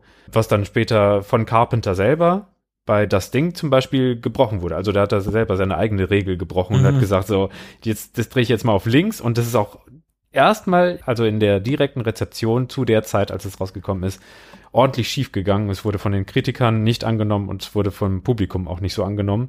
Das Da- Ding meinst du jetzt? Genau, das Ding. Das Ding aus äh, einer anderen Welt. Das Remake von, von Carpenter. Mhm. Und da merkt man einfach, wie, wie sehr diese, diese Suggestion wirklich so schon vorhanden war als Konzept und wie, wie sehr man die noch ausfahren konnte, der, was, was der Jablan sich da eben vorgestellt hat, passend zu seinem Ursprungsmedium Radio. Der ist übrigens auch so mitverantwortlich dafür, dass es eben so langsam vonstatten ging. Das haben wir ja vorhin auch einmal kurz erwähnt. Denn ja, aus dem Radio kommt es auch, dass es da so, ich weiß nicht, ob das irgendwie eine, eine Regel ist oder zumindest ist es ein etablierter äh, Mechanismus in so Radiogeschichten, Geschichten, zumindest in diesem Genre, dass da so diese Schocksequenzen im, ja, so mehr oder weniger 10-Minuten-Takt äh, erfolgen. Das hat er jetzt natürlich übersetzen müssen, so ein bisschen ins Filmische, aber es war ihm ein Anliegen, auch hier einen sehr langsamen Spannungsaufbau zu haben mit punktuell gesetzten Schockmomenten und nicht äh, den Zuschauer zu überfrachten mit, mit Gewaltorgien oder sowas. Und das ist ihm ja, glaube ich, auch gelungen. Das haben wir gerade schon erwähnt mit dieser zähen, sich aufbauenden Spannung, die da gerade am Anfang 40 Minuten dauert, bis es da wirklich mal wieder zur Sache geht. Da Mhm. könnte man auch sagen, dass die äh, schlichte Story, dass so eine Linda und eine Annie, dass das Clownskostüm des Michael Myers ganz am Anfang, dass alle irgendwie so eine, so eine gewisse Banalität und Normalität und so, so eine falsch vorgetäuschte Ereignislosigkeit eigentlich mitbringen sollen und dass diese Schockmomente, die dann so in zehn Minuten Abständen auftauchen, dass die umso mehr Wirkung haben, so quasi den negativen Raum nutzen. So dazwischen passiert einfach nicht wirklich viel, um dann diese Schockmomente hervorzuheben und umso wirksamer zu machen. Ich habe auch noch einen Schockmoment. Der Film sollte nicht Halloween heißen. nicht immer. Damn. Da The Babysitter Murders. Ja, das Drehbuch wurde unter, unter dem Titel geschrieben. Tatsächlich, ja. Das klingt ein bisschen wie ein Aktentitel.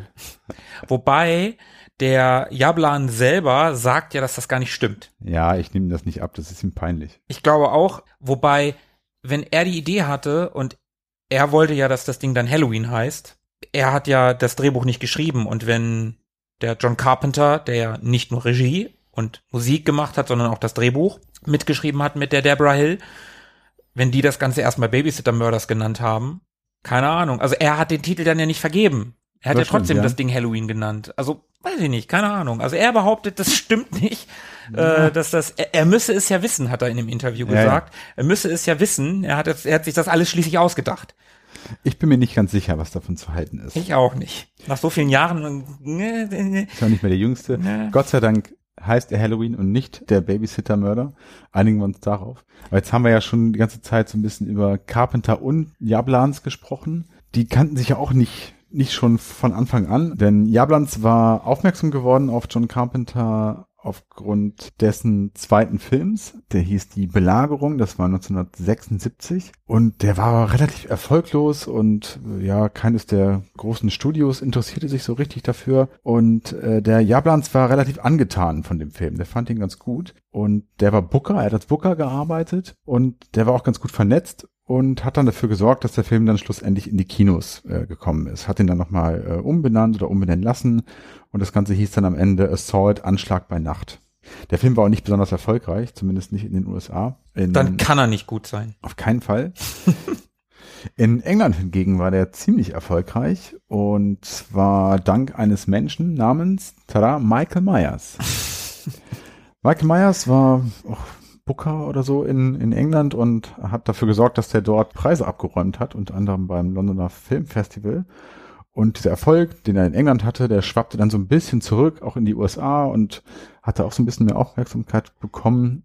Aber das war dann natürlich auch irgendwann durch. Aber Jablans war nun angefixt von, von Carpenters Arbeit so ein bisschen. Und er wollte, dass Carpenter seinen zweiten Film macht. Genau, mit ihm unter, als Produzent. genau. So.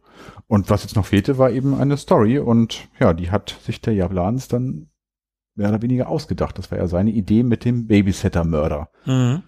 Carpenter konnte mit der Story ziemlich was anfangen und insgesamt hatte er einfach Bock zu drehen. Er war noch nicht ganz so lange raus aus dem College, wollte sich ausprobieren, wie auch immer.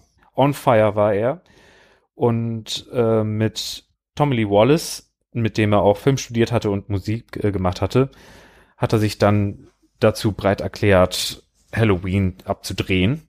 Die kannten sich auch von zum Beispiel dem ersten Film, Dark Star, dem ersten Film von, von Carpenter.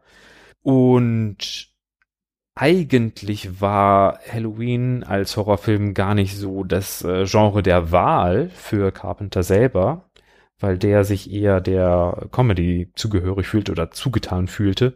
Aber später sollte er mal gesagt haben, dass die beiden Genres gar nicht so weit auseinanderlegen in der Herstellung, weil es bei beiden extrem auf Timing ankomme. Und irgendwie leuchtet es auch ein, dass es da sehr um basale Reaktionen des Körpers geht. Sei es nun irgendwelche Arten von Freude, Schadenfreude, Lachen, was auch immer, oder eben das äh, ganz basale Gruseln. Dafür schien er also schon ein, ein Händchen für das Timing zu haben. Und Carpenter hat die Story so gut gepitcht. Also der war so davon überzeugt von dieser Story. Der hat die erzählt Einstellung für Einstellung, dass also die die die das, da war da war halt völlige Leidenschaft drin in dieser Idee und er wollte dafür tatsächlich dann nur 10.000 Dollar haben und da muss man noch mal ganz klar sagen für alles also für Regie Drehbuch schreiben und Musik. Da wollte der keine echte Regiegage haben, 10.000 Dollar und eine Gewinnbeteiligung. Und er wollte noch eine Sache. Donald Pleasance. Nein, eigentlich wollte er Christopher Lee. Und noch eine Sache. Noch eine Sache. Er wollte seinen Namen im, Stimmt. im Vorspann über dem Titel sehen. ja, man sieht es übrigens auch auf meinem T-Shirt. Da steht auch John Carpenters Halloween. Das wollte er. Und das hat ihm der Jablans, der ja äh, ausführender Produzent war, wie wir wissen, auch in Aussicht gestellt, wenn er eine Bedingung erfüllen würde, nämlich wenn er es schafft, den Film so zu produzieren beziehungsweise zu, zu drehen, wie Jablan sich das vorstellte, bei einem Budget von geplanten 300.000 Dollar insgesamt. Wenn das klappen sollte, dann würde John Carpenters Name über dem Titel im Vorspann stehen. Und da wir auf deinem T-Shirt lesen können, dass dort John Carpenter steht, hat das wohl geschafft. Offensichtlich. Das Problem war aber, dass der Jablans ja gar keine 300.000 Dollar hatte. Ein bisschen rumgeflunkert, ne? Der hat ein bisschen rumgeflunkert. Der hatte zwar irgendwie ein bisschen Kohle auf der hohen Kante, aber bei weitem keine 300.000.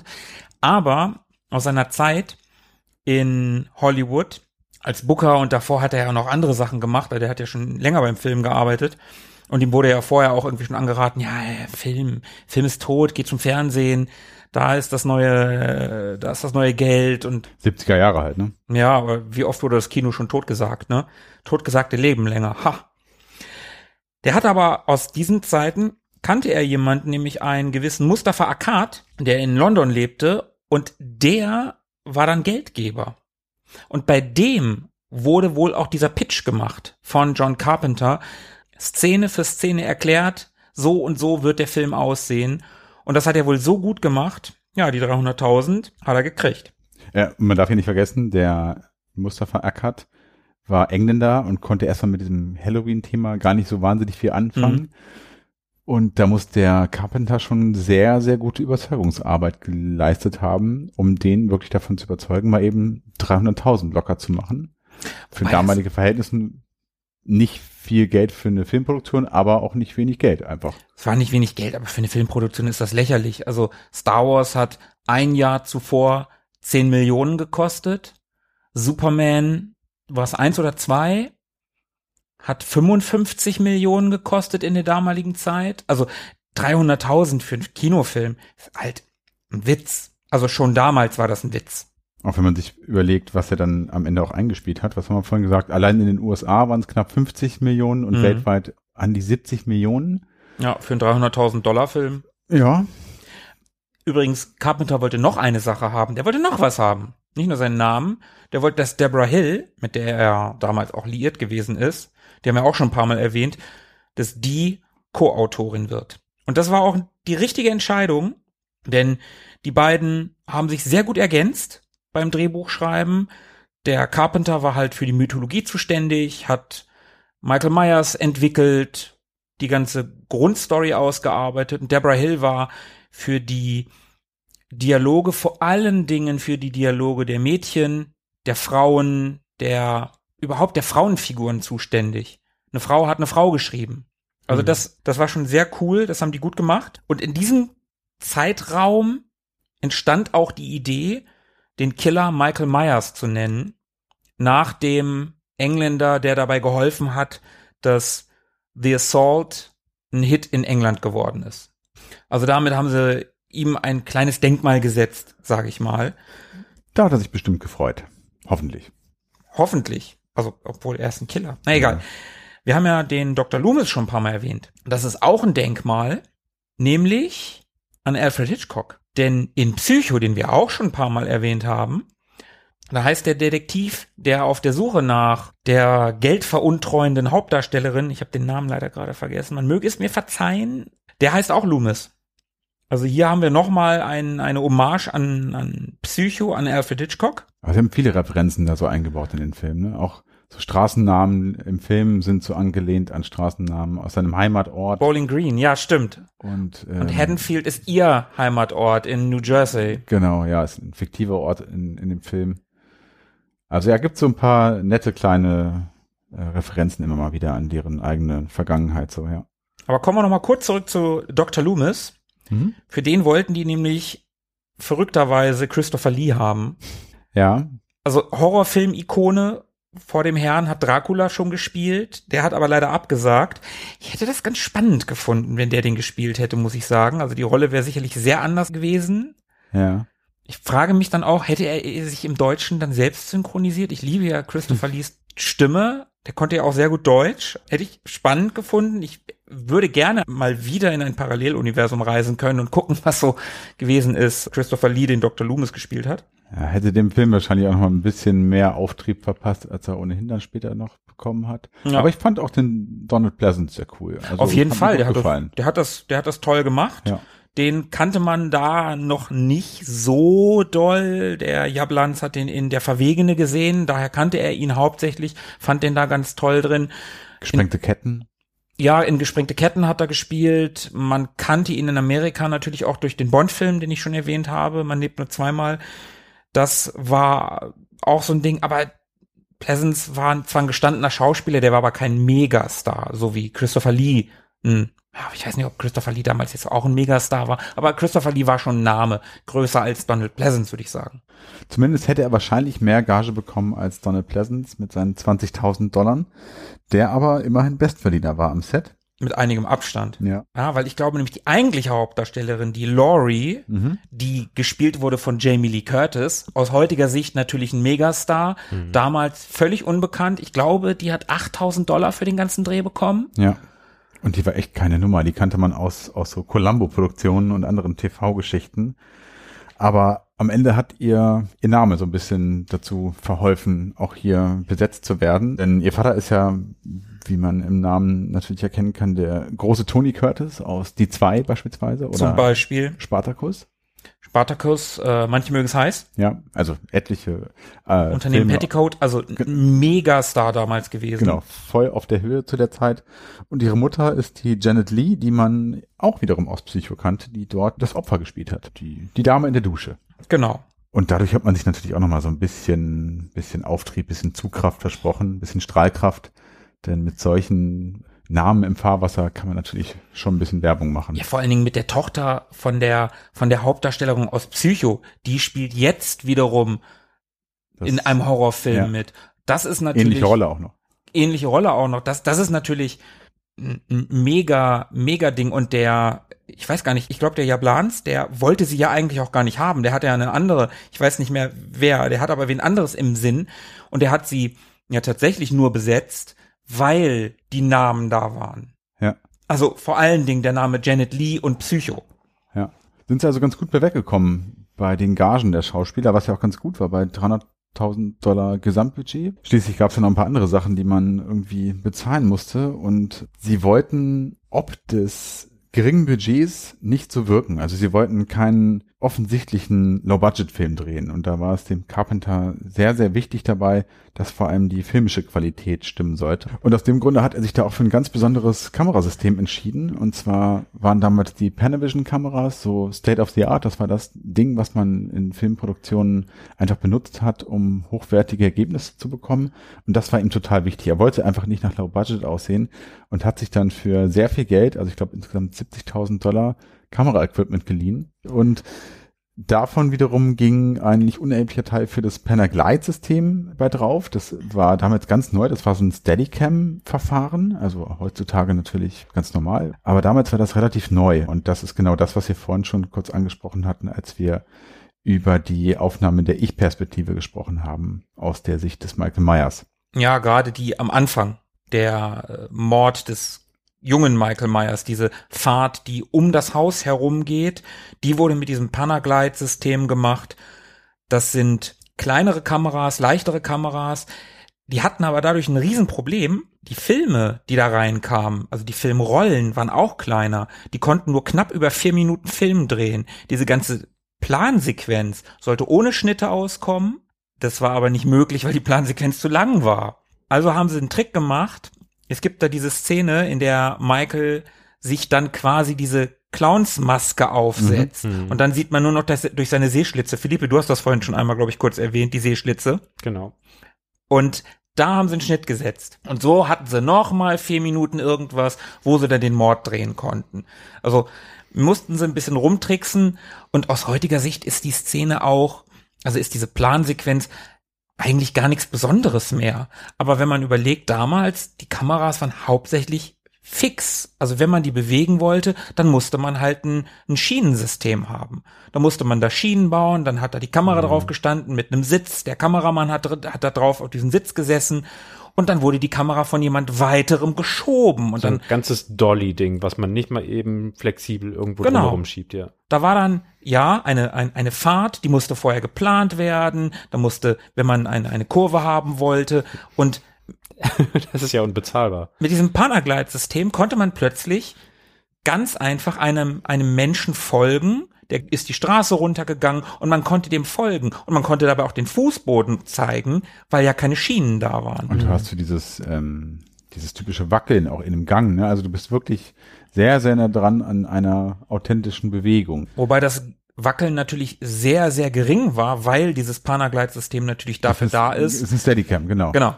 Ne, das Also mit- ausgleichen sollte. Mit Gimbal und allem Genau. dran, ja. Ja, witzig, da beschreiben sie auch in so einem Interview, wie es also zuging bei so einem, bei so einem Dreh oder bei diesem Dreh, von dem du gerade gesprochen hast, wo sie dann eben Szene für Szene für Szene immer wieder aneinandergereiht haben. Also alles, was man natürlich im Film nicht sieht, aber was tatsächlich passiert ist bei den Dreharbeiten, dass dann plötzlich Leute, die im Weg standen, aus dem Weg springen mussten, sich irgendwie an, an Treppengeländer gehängt haben oder schnell durchs Fenster gesprungen sind, um, um diese äh, Kamera äh, da eben durchzulassen. Das muss schon sehr, ähm, ja, sehr witzig ausgesehen haben. Und überhaupt, glaube ich, waren das sehr witzige Aufnahmen. Also wenn man das so ein bisschen verfolgt, was man so in Interviews und so weiter mitbekommt. Also die hatten wohl schon sehr viel Spaß da bei diesem Dreh und sind da mit sehr viel Leidenschaft bei der Sache gewesen und waren natürlich auch gezwungen, aufgrund des geringen Budgets sehr viel zu improvisieren. Improvisation hat zum Beispiel dazu geführt, dass sie einfach etabliert haben, was in späteren Produktionen vielleicht mal Standard werden sollte. Also sowas wie in Birdman, diese ganzen Schnitttricks, die dann verwendet werden, um eine durchgehende Szene zu erschaffen oder sowas wie Children of Men. Da gibt's auch super lange Einstellungen, die sind garantiert alle genauso mit Tricks äh, erstellt worden, wie eben dieses Maske aufsetzen, was man da eben mal schnell improvisieren musste. Oder, oder das Video von den Spice Girls, Wannabe. Funktioniert genauso, auch mit, Klaus, mit Clownsmaske und Schlitzen. Quasi. Ja. Also, Carpenter hat die Spice Girls inspiriert und auch. eine lange Plansequenz, das Video, geht einmal komplett durch, aber einmal mussten sie schneiden in der Mitte. Ah. Okay. Das wusste ich nicht. Ha, wieder was gelernt. Auf jeden Fall. Again what learned. Ein Service der Retrobahn. Service. Und auch auf anderen Ebenen hat Carpenter musikalisch nicht nur bei den Spice Girls seine Spuren hinterlassen. Der hat ja nicht nur aus der puren Not heraus, weil er Student war und kaum Kohle hatte und an der Uni alles selber machen musste, also Drehbuch, Schnitt, Kameraaufnahmen, Komposition oder was auch immer. Nicht nur deswegen hat er sich in der Musik wohlgefühlt, sondern ist halt in einem musikalischen Haushalt groß geworden. Sein Vater hat von ihm auch verlangt, dass er eben mehrere Instrumente spielt und wie gesagt, seine ich stelle mir gerade vor, dass mein Vater das von mir verlangt hätte. Ja, kann ich trotzdem nicht. Entschuldigung irgendwie hat der Carpenter da trotzdem was draus machen können. Auch, äh, ja, also irgendwie hat ihm das dann gelegen. So sehr, dass er, wie vorhin schon erwähnt, mit seinen Unikollegen eine, eine Band hatte.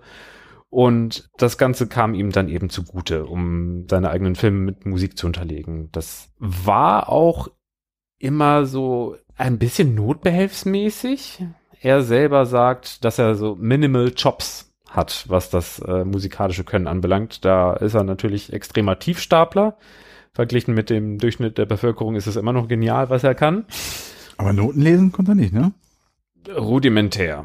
Also wahrscheinlich kann er keine Partitur runterspielen, aber er, er weiß grob, was er tut auf dem auf der Klaviatur. Ja. Und aus dem bisschen, was er hier und da vielleicht mal mitgenommen hat, wie zum Beispiel, dass sein Vater ihm mal erklärt hat, guck mal, das ist ein Fünfviertel daraus entstand dann tatsächlich die Idee für das Hauptthema von Halloween. Also es war nichts weiter als dieses Ausprobieren von, ja, was kann man denn damit machen mit einem Fünfviertel? Und das war alles. Und dann hat er eben die paar Noten in einem Viertel, äh, Fünfviertel gesetzt und äh, damit stand's. Und wer jetzt behauptet, ja, gut, aber kenne ich trotzdem nicht, spielen wir es einmal kurz ein, weil ich glaube, jeder auf der Welt hat das schon mal gehört. Mhm.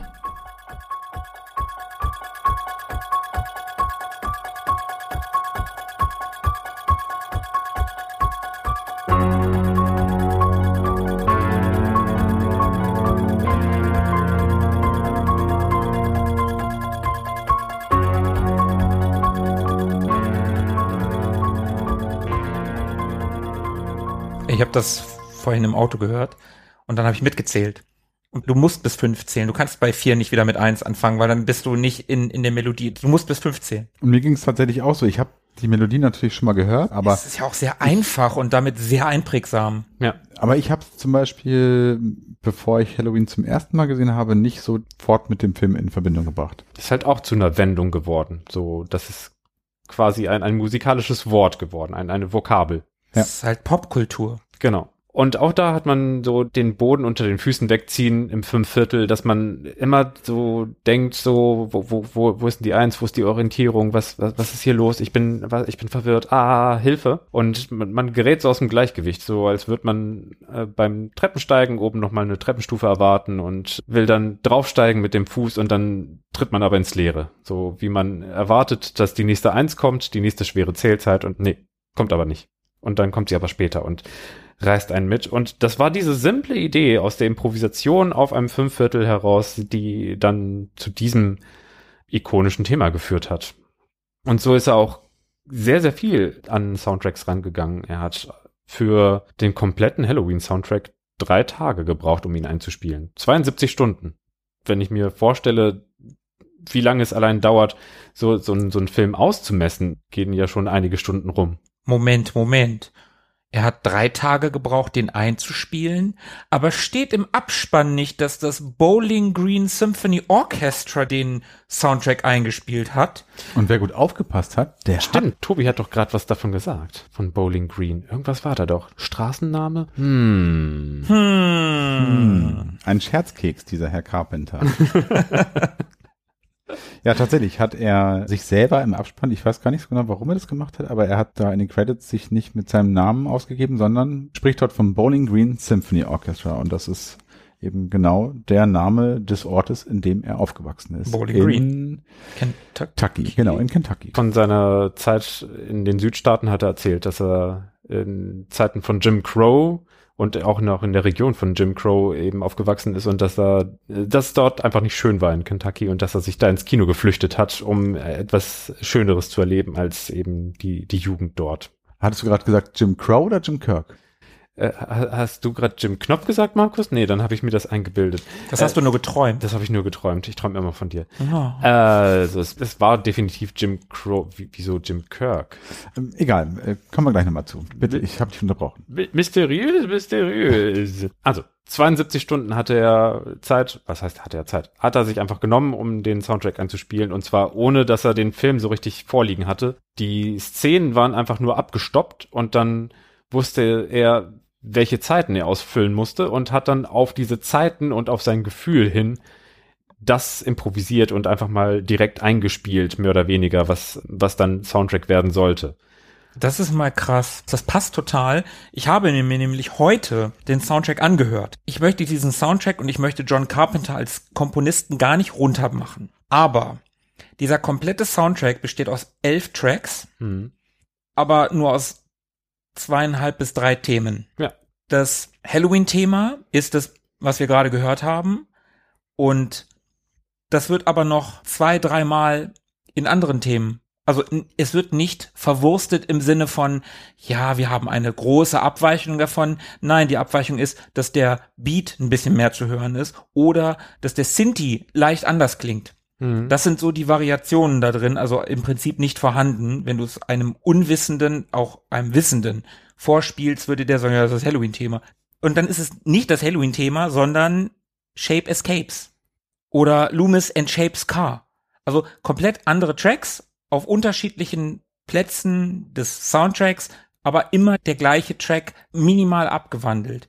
Aber das, was du gerade über die Zeiten gesagt hast, es gibt nämlich, und das finde ich beeindruckend, es gibt nämlich in dem Film am Anfang diese Szene, wo Michael noch in dem, in dem Krankenhaushemd, man sieht das nicht so richtig, auf das Auto springt Hm. von der Krankenschwester. Loomis Ja. ist da schon nicht mehr im Auto. Die ganzen Insassen aus dieser Heilanstalt sind ja, laufen ja draußen irgendwie rum in strömendem Regen mitten in der Nacht. Und Loomis will zum Haupteingang rennen und sie bleibt im Auto zurück und dann sieht man eine, eine, eine Kameraeinstellung nach hinten in diesem Kombi und Myers springt auf das Auto. Dabei gibt es so ein Geräusch, so ein Synthi, so ein, so ein Erschreckgeräusch. Ja. Und dieses Geräusch kommt tatsächlich in diesem Track vor. Und ich habe die in dem Soundtrack gehört. Und das, was du gerade gesagt hast, dass er die Zeiten hatte. Er wusste dann, okay, zu der Sekunde oder nach so und so vielen Minuten, nach da muss was kommen, da kommt ein Erschreckmoment. Und dann hat er unter Umständen, wenn, du, wenn der Film noch nicht vorgelegen hat, hat er anhand des Timestamps quasi in den Score, in den Soundtrack ein, ein Erschreckmoment reinkomponiert. Genau. Und das ist schon ganz geil. Das ist schon sehr weit vorausgedacht und äh, entspricht auch so seiner Philosophie des Ganzen, dass das, äh, und da ist er auch sehr unprätentiös. Wenn man sich Interviews mit ihm anhört, ist er völlig unprätentiös. Der, der hält ja echt nichts auf irgendwas, was er macht. Der sagt, ja, ich mache das gerne. Ich weiß nicht, ob ich es gut mache, ich mach's halt. Äh, und da denkt er sich, Musik im Soundtrack ist halt nicht äh, Musik für sich, sondern es, es soll die Erzählung unterstützen. Es wird zu einem zusätzlichen Charakter, der einfach die Stimmung trägt. Und genau das macht er. Und das ist auch so instant John Carpenter. Wenn man sich anhört, wie äh, Leute, mit denen er zusammenarbeitet, wie zum Beispiel Daniel Davis, äh, mit dem er für Halloween die Neuauflage und Halloween Kills zusammengearbeitet hat. Und seinem Sohn auch. Und seinem Sohn, Cody, richtig? Genau, Cody. Cody Carpenter. Dann ist das so, du, du guckst ihn dir an und der versetzt dich nicht in ein Mindset oder überlegt sich irgendwas, sondern greift in die Tasten und es ist pures John Carpenter, was da rauskommt. Also Improvisation zieht sich bei ihm da so durch und das macht er so mühelos, dass es für ihn auch einen riesen Unterschied zum Filmemachen ausmacht. Filmemachen, dafür sagt er, sei er jetzt mittlerweile zu alt und ist so anstrengend und es ist die Hölle. Er hat mehrmals in verschiedenen, zu verschiedenen Zeiten gesagt, es ist wie Arbeit im Kohleschacht. Physisch und mental. Also irgendwie irgendwelche Schauspieler, die dich traktieren, weil sie sich äh, für besonders wichtig halten und nach zwei Wochen sind lauter Filmrollen vollgedreht mit diesen Schauspielern und du kannst sie nicht mehr ersetzen und dann kommen sie dir mit Forderungen daher und irgendwie musst du dafür sorgen, dass, dass die Mittagspause steht, damit alle Mittagessen bekommen, weil, weil sie sonst umkippen und irgendwie musst du auch dafür sorgen, dass der Feierabend irgendwann auch passend kommt und oh, dann äh, haben Leute gesagt, hier, ich steck da hunderttausende Dollar rein und da muss aber Kohle hinten rauskommen und du bist total unter Druck, aber hey, alles gut. Wird schon. Kein Problem. Das ist Filme machen. Und Musik ist für ihn so dann eher, er geht auf eine Bühne und das ist schon, schon viel weniger Stress und bekommt dann direkt die Rückmeldung aus dem Publikum und die freuen sich alle und er, er kann einfach spielen. Und noch schöner findet er aufnehmen. Da setzt er sich oben in seinem obersten Stock im Haus ans Klavier, dudelt ein paar äh, Ideen zusammen, dann geht er runter ins Erdgeschoss, nimmt dort auf und kann zwischendurch auch mal eine Tasse Kaffee trinken oder sich aufs Sofa hauen. Und das ist so ganz, ganz unprätentiös, so dieses, ach ja, ich mache das so, weil es mir gefällt und das gefällt ihm so sehr, dass er auch Lost Themes mittlerweile rausgebracht hat, quasi Soundtracks ohne Film dazu. Die sind ganz, ganz großartig. Drei Alben ich habe vor allen Dingen das zweite und das dritte viel gehört. Ganz, ganz tolle Alben. Also die kann ich nur jedem, der irgendwie auf die Art von John Carpenters Musik, also wer seine Filme geschaut hat, der wird das grob wissen.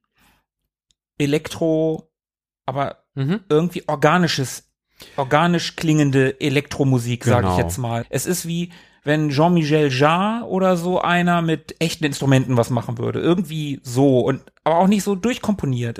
Es ist einfach cool. Es ist echt gute Musik. Da ist er auch vielleicht mehr so ein Klangmaler als ein Musiker. Wobei der echt gute Themen macht. Also, äh, wenn, wenn du sagst, dass er sagt, dass seine Musik den, den, den Film nur untermalen soll, die Stimmung tragen soll, mhm. weiter hervorheben soll.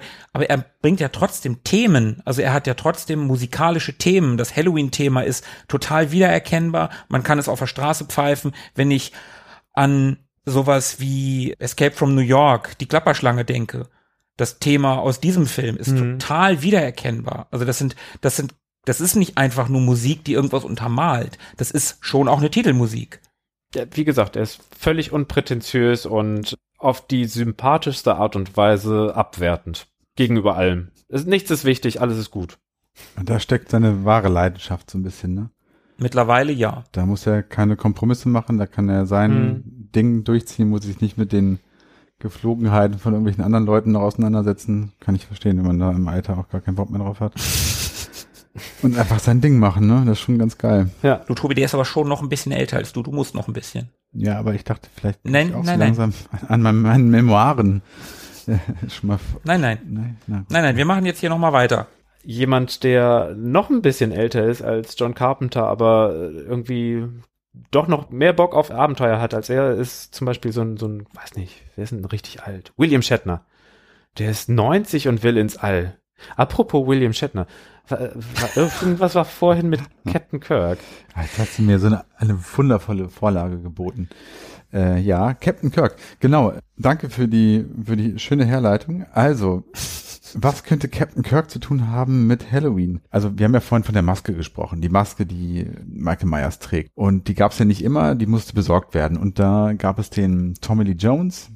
Nein, da gab es den Tommy Lee Wallace. den haben wir vorhin ja auch schon kennengelernt, einen der Mitstudenten von John Carpenter, der da mit in seiner Crew war. Und dem wurde nun also aufgetragen, hey, kümmere dich mal um eine Maske. Und dann ist der los und auf dem Hollywood Boulevard gab es so einen kleinen Kostümladen, wo es so Zeug gab. Und da hingen Masken. Und unter anderem eben eine von Captain Kirk, von William Shatner. Und ehrlicherweise sah die auch nicht so wirklich aus wie Captain Kirk, also. Ja, ein bisschen schon. Ja. Ich habe da Fotos von gesehen, die sah schon ein bisschen An aus wie William Shatner. An einem schlechten Tag, sagen wir so. Ja. Okay, darauf lasse ich mich ein. Also die hat er zumindest gekauft. So eine Vollmaske mit Haaren und da sind wieder die Haare. Und die hat er noch so ein bisschen modifiziert. Er hat die Augen daraus geschnitten und die ein bisschen angesprüht in dieser weißen Farbe. Hat die Haare geschnitten, hat ihm die Haare abrasiert an den An Seiten. die Koteletten, der An hat die Koteletten genau. weggemacht und hat die Haare dunkler gefärbt. Und das sah dann am Ende ziemlich spooky aus und die hat er dann den John Carpenter und Deborah Hill präsentiert und die hat ordentlich performt. Die fanden sie sehr, sehr geil. Also Mhm. da waren sie alle hin und weg. Also genau das Ziel erfüllt, was es zu erfüllen gab. Und so ziert nun die Visage von William Shatner, Michael Myers Gesicht. Und sämtliches Merchandise zu allen Filmen. Ja. Und jetzt, wo ich gerade so auf dein T-Shirt gucke, ja, also so ein bisschen die Gesichtszüge, wenn man das weiß, sind durchaus zu erkennen. Ja, ne? Ich finde Ja, schon. doch. Ich finde schon. Man, ich finde, man erkennt ihn. Also, wie, wenn man es weiß, ja, das hast du schon recht, hast du schon recht. Und auch geil fand ich zum Beispiel, der Film spielt ja an, an Halloween, also im Herbst, im Oktober, Ende Oktober. In Film Illinois, in Illinois, was auch genau. kein sehr warmer Bundesstaat ist im Oktober. Aber der Film wurde nicht gedreht in Illinois, der wurde gedreht in Pasadena in Kalifornien. Und zwar im Mai und nicht im Oktober. Problem, da sah es jetzt wenig herbstlich aus und wenig nach Halloween und da mussten sich natürlich auch so ein paar Sachen einfallen lassen. Das heißt, die haben teilweise dort äh, Laub angekarrt, um es auf der Straße zu verteilen, um so einen möglich herbstlichen äh, Look hinzubekommen. Sie haben äh, natürlich darauf achten müssen, dass keine Palmen oder irgendwie sowas im Bild zu sehen sind, was jetzt auch nochmal so auf Kalifornien äh, hingedeutet hätte. Man sieht allerdings an den Fahrzeugen, wenn man genau darauf achtet, das sind alles kalifornische Nummernschilder an den Autos. Also Ja, Besuch. Besuch. Viel Besuch, Messegäste zum Beispiel. Und ein anderes Problem war ganz einfach die Kürbisknappheit. Denn im Mai gibt es keine Kürbisse. Es ist nicht die Kürbissaison. Das heißt, ein Halloween-Film braucht natürlich Kürbisse und sie hatten, glaube ich, insgesamt original drei Kürbisse zur Verfügung während der Dreharbeiten. Einer ist davon auch noch kaputt gegangen, also hatten sie nur noch zwei und sie konnten einfach keine Kürbisse auftreiben. Sie sind dann allerdings auf eine Kürbisart gestoßen, eine mexikanische Kürbisart oder so, die allerdings nicht orange gewesen ist, sondern grün. Das heißt, die mussten sie dann irgendwie noch ansprühen. Und das sind auch so, so, so Sachen, wenn man um diese Sachen weiß, um diese ganzen improvisierten Geschichten oder überhaupt diese ganzen Geschichten um die Dreharbeiten herum, das macht den Film auf der einen Seite nochmal viel sympathischer irgendwie, aber nimmt dem aber gleichzeitig auch so ein bisschen die, die, den, den Grusel, wenn man jetzt im Nachhinein zumindest weiß, wie es dann denn so eigentlich zuging am Set und was denn der Carpenter eigentlich für jemand gewesen ist und dass die Maske eigentlich Captain Kirk sein soll und so. Das sind alles so Kleinigkeiten, die den Film für mich aber unterm Strich auf jeden Fall nochmal viel charmanter machen.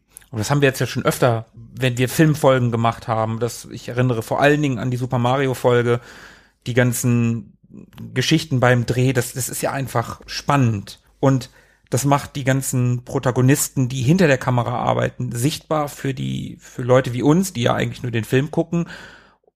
Das sind Geschichten, das sind Menschen, das sind, ja, Schicksale will ich nicht sagen. In dem Fall gibt's ja keine, keine schlimmen Schicksale, aber halt auch coole Geschichten. Also Hm. lustige Geschichten, spannende Geschichten, die haben angefangen, diesen Film zu drehen, ohne dass Michael Myers besetzt war.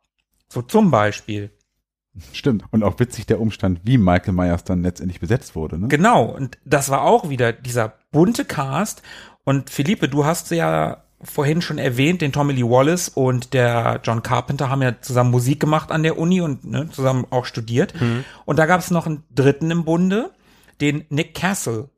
der hat auch mit denen zusammen studiert und auch mit ihm zusammen Musik gemacht. Und er wusste nun, dass die da bei ihm in der Nähe, er wohnte in Kalifornien, der wusste, dass die da halt drehen und er hat dann halt gesagt, ja, ich will gar nichts mit dem Film zu tun haben, ich will nur mit euch abhängen. Kann ich da ans Set kommen? Ja, war halt überhaupt kein Problem, die kannten sich von früher. Und dann haben sie ihn halt gefragt, ja, du bist ein großer Typ, willst du jetzt hier nur rumhängen oder willst du mitmachen? Mach dich mal nützlich. Mach dich, genau, mach dich mal nützlich, gib mal Michael Myers.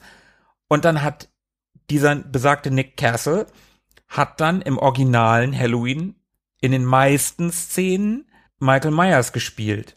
Und ich habe ja vorhin diese Szene etwas genauer beschrieben, wo Bob, der Freund von Linda, umgebracht wird, da an die Wand genagelt wird, also mit dem Messer. Und da gibt's dann ein Interview von diesem Nick Castle, wie er davon erzählt, dass John Carpenter Regieanweisungen gegeben hat. Geh mal hier über die Straße, steh mal da in einem Gebüsch oder da zwischen den Laken.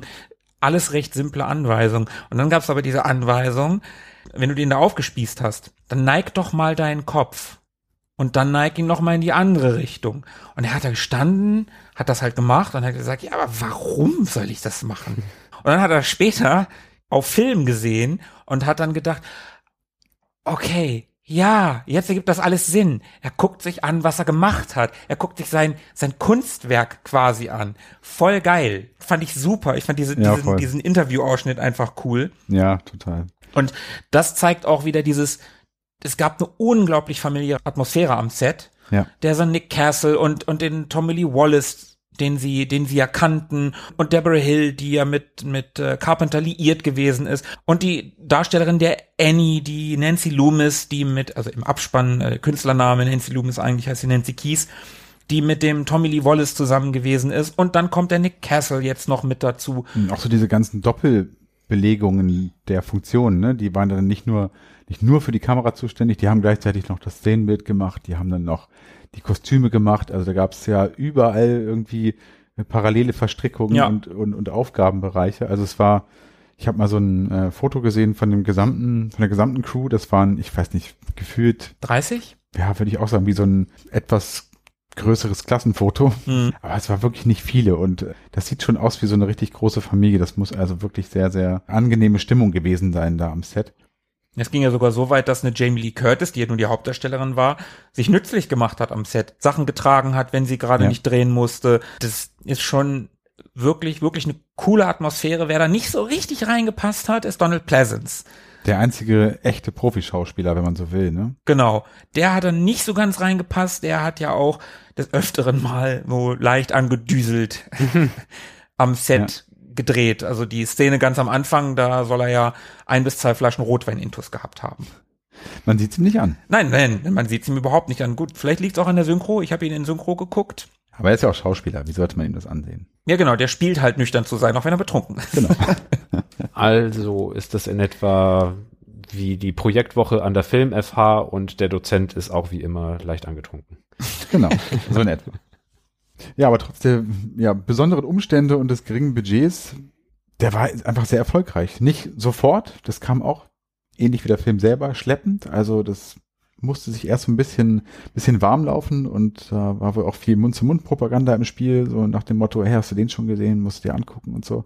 Ja, das hat ja auch viel damit zu tun, dass die großen Filmstudios kein Interesse an dem Film hatten und der Jablans dann große Probleme hatte, den Film halt an den Mann zu bringen. Und da kam ihm dann sein, sein ehemaliger Job als Booker wieder zugute. Der hat den Film platziert, erstmal in kleinen Kinos auf dem Land. Da ist er gut gelaufen. Erste Woche hm, ging, zweite Woche das Doppelte, dritte Woche noch mehr. Und dann hat er gesagt, okay, das Ding läuft durch Mund-zu-Mund-Propaganda, jetzt bringen wir den in die große Stadt. Und dann startete er auch in, ich glaube, Chicago war die Chicago erste war's, große ja. Stadt, dann New York, Los Angeles und dann ging das Ding auch so langsam, aber sicher durch die Decke und der lief und lief. Vor allem immer wieder. Genau, das wollte ich gerade sagen. Und das ist das Beste, dass sie ihn nicht Babysitter Murders genannt haben, weil so konnten sie ihn jedes Halloween wieder zeigen. Ja. Und das haben sie ja auch die nächsten zwei Jahre gemacht. 79 und 80. Nicht zu vergessen die Fortsetzungen.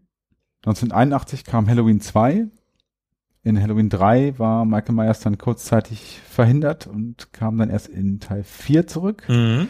Es kamen noch 5 und 6 der regulären Reihe und dann gab es ja in den letzten, naja, Jahren, 10, 20 Jahren, also in der neueren Zeit auch nochmal so verschiedene Reboots, glaube ich, ne? Soft Reboots, Sachen wurden ausgelassen. Es gibt insgesamt mit dem jetzt dieser Tage startenden Halloween Kills zwölf Filme, wenn man alle zusammenzählt, wovon es halt mehrere Timelines gibt. Also das ist schon ganz schön verrückt. Du hast den Teil eins und zwei, vier, fünf, sechs. Dann hast du den Teil eins und zwei, Age 20 und Resurrection. Dann hast du die Timeline eins, Halloween 2018 und Halloween Kills. Ganz alleine für sich steht halt Teil 3. Also eigentlich haben sie ja Michael Myers in Teil 2, Achtung nochmal Spoiler-Alarm, getötet. Und Loomis auch. Und da, sie wollten aus der ganzen Reihe eine Anthology-Serie machen. Also das, was Twilight Zone oder von mir aus heutzutage eine Serie wie American Horror Story ist, wo es immer um andere Figuren geht, das wollten sie mit der Halloween-Reihe machen. Ist halt voll in die Hose gegangen, der ist beim Publikum durchgefallen, der ist bei den Kritikern durchgefallen. Aus heutiger Sicht, das soll gar kein schlechter Film sein, ich habe den selber nie gesehen. Und dann gibt es ja noch die richtigen Remakes von Rob Zombie. Ich hatte ja am Anfang schon ganz kurz erwähnt, ich glaube von 2007 ist der erste. Und da gibt's auch noch mal zwei Filme von. Also für so eine, für so eine einfache, simple Slasher. Ich glaube, die beiden Zuschauer von vorhin sind weg. Dann werden sie nie erfahren, warum wir den Film unter besonderen Bedingungen gesehen haben. Ja, aber bevor wir das aufklären, der Film hatte ja nun wirklich noch ein paar Nachwirkungen. Nicht nur die ganzen Fortsetzungen, ja, die Begründung des Slasher-Genres. Michael Myers ist spätestens mit Teil 4 zu einer Horrorfilm-Ikone geworden. Bei Teil 1 sollte es einfach nur ein Film werden, dann mega Erfolg, musste ein zweiter Teil kommen. Spätestens ab dem vierten Teil, man hat gemerkt, im dritten Teil, das funktioniert nicht ohne Michael Myers. Die Leute wollen Michael Myers sehen. Spätestens ab dem vierten Teil Horrorfilm-Ikone. Auf einer Stufe mit Leuten wie Freddy Krueger, Jason Voorhees, später Ghostface, Chucky, die Mörderpuppe. Und die von mir erwähnten, die ich gerade genannt habe, die gibt es ja nun nur, weil es vorher Halloween gegeben hat. Die ganzen Klischees, das Final Girl, das sind alles krasse Nachwirkungen und auch aus personeller Sicht. Deborah Hill ist eine mega wichtige Drehbuchautorin in Hollywood geworden.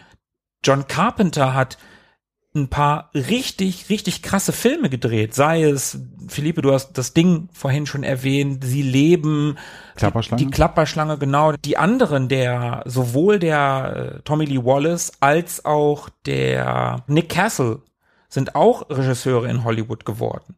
Also da gab es so, so einiges, was da danach noch passiert ist.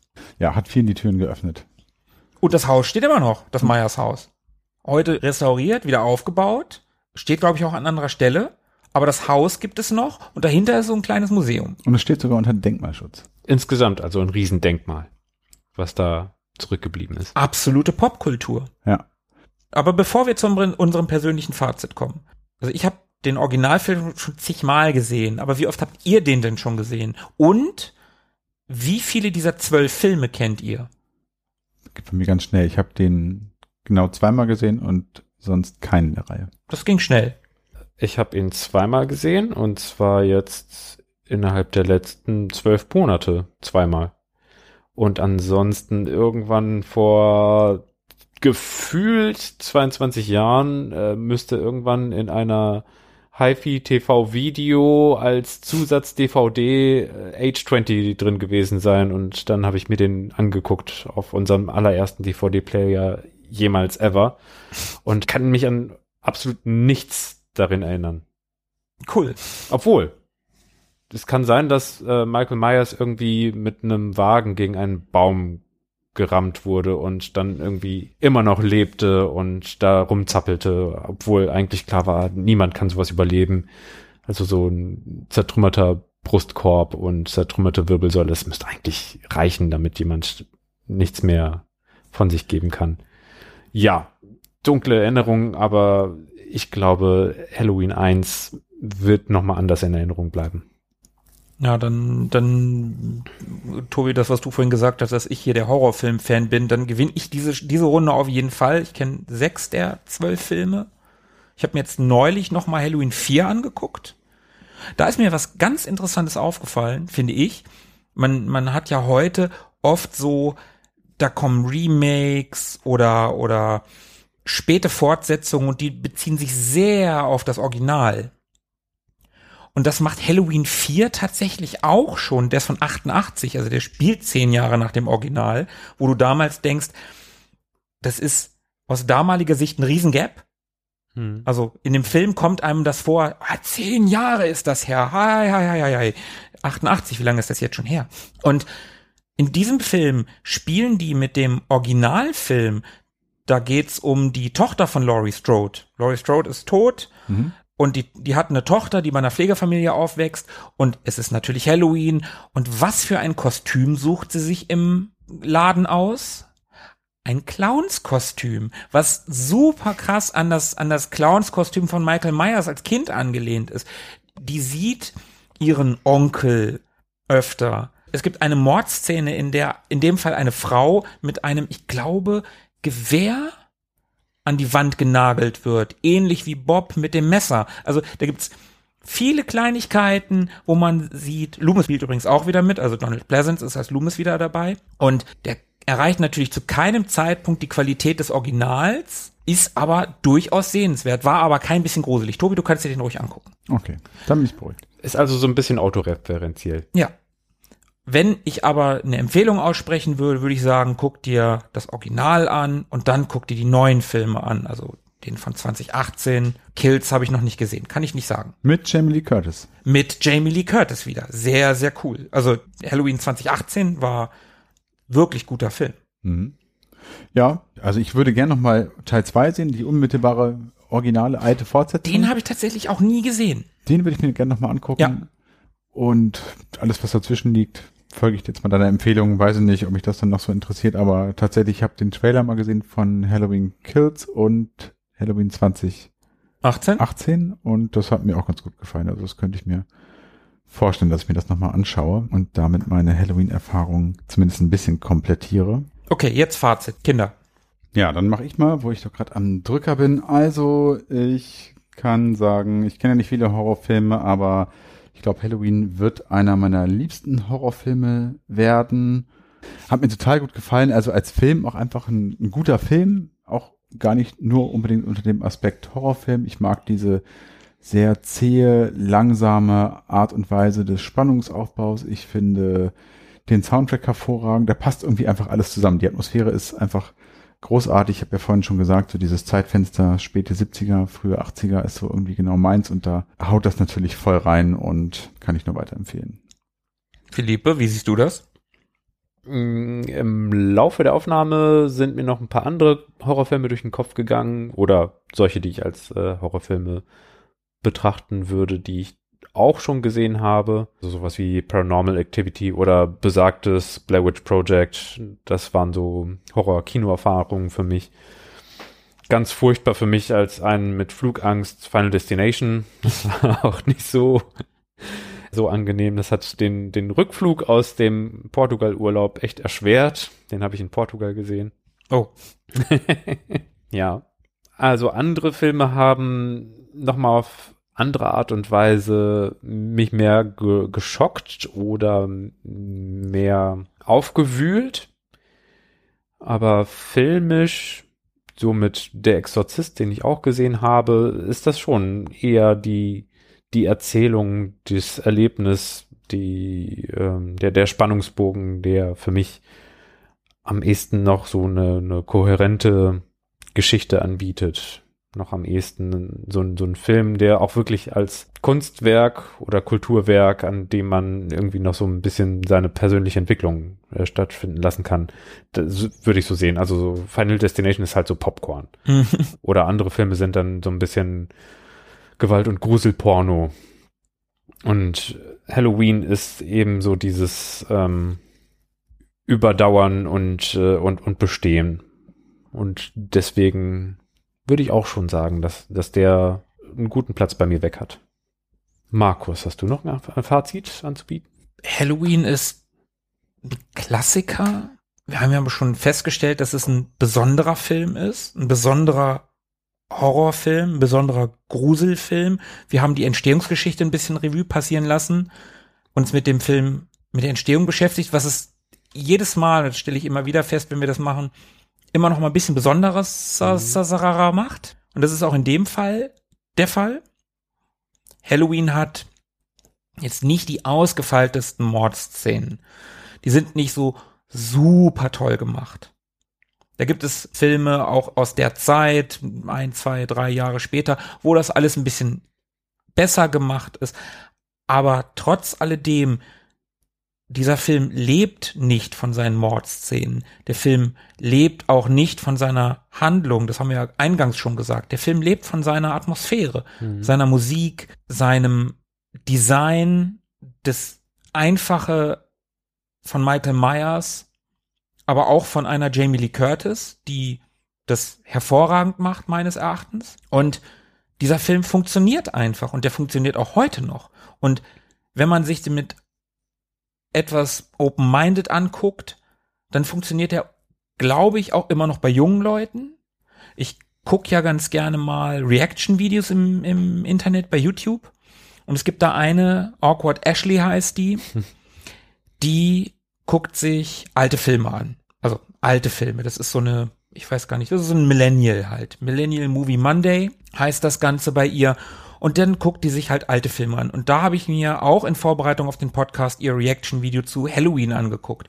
Und die fand den ersten Mord an der Schwester total daneben, weil die halt so, ah, ah, aua, so nach dem, also, ne, das ist halt, sie meint, das ist keine Reaktion, wenn jemand gerade abgestochen wird. Und dann hat sie aber genau das gesagt, diese, dieser Aufbau, der Spannungsaufbau, das war gut gemacht. Ja, die Mordszenen sind nicht der Oberkracher, aber Darum die, geht's nicht. Die Mordszenen hatten einfach nicht den Anspruch, Saw zu begründen. Genau. Hm. Es ging nie darum, tolle Mordszenen zu zeigen. Im Gegenteil, es ging darum, lass es im Kopf des Zuschauers ablaufen. Und das macht der Film gut. Atmosphärisch ist der einfach eine Bombe. Und jetzt schließen wir den Kreis, wo wir zur Atmosphäre kommen. Die besondere Atmosphäre unseres Halloween Guckens vor ein paar Tagen.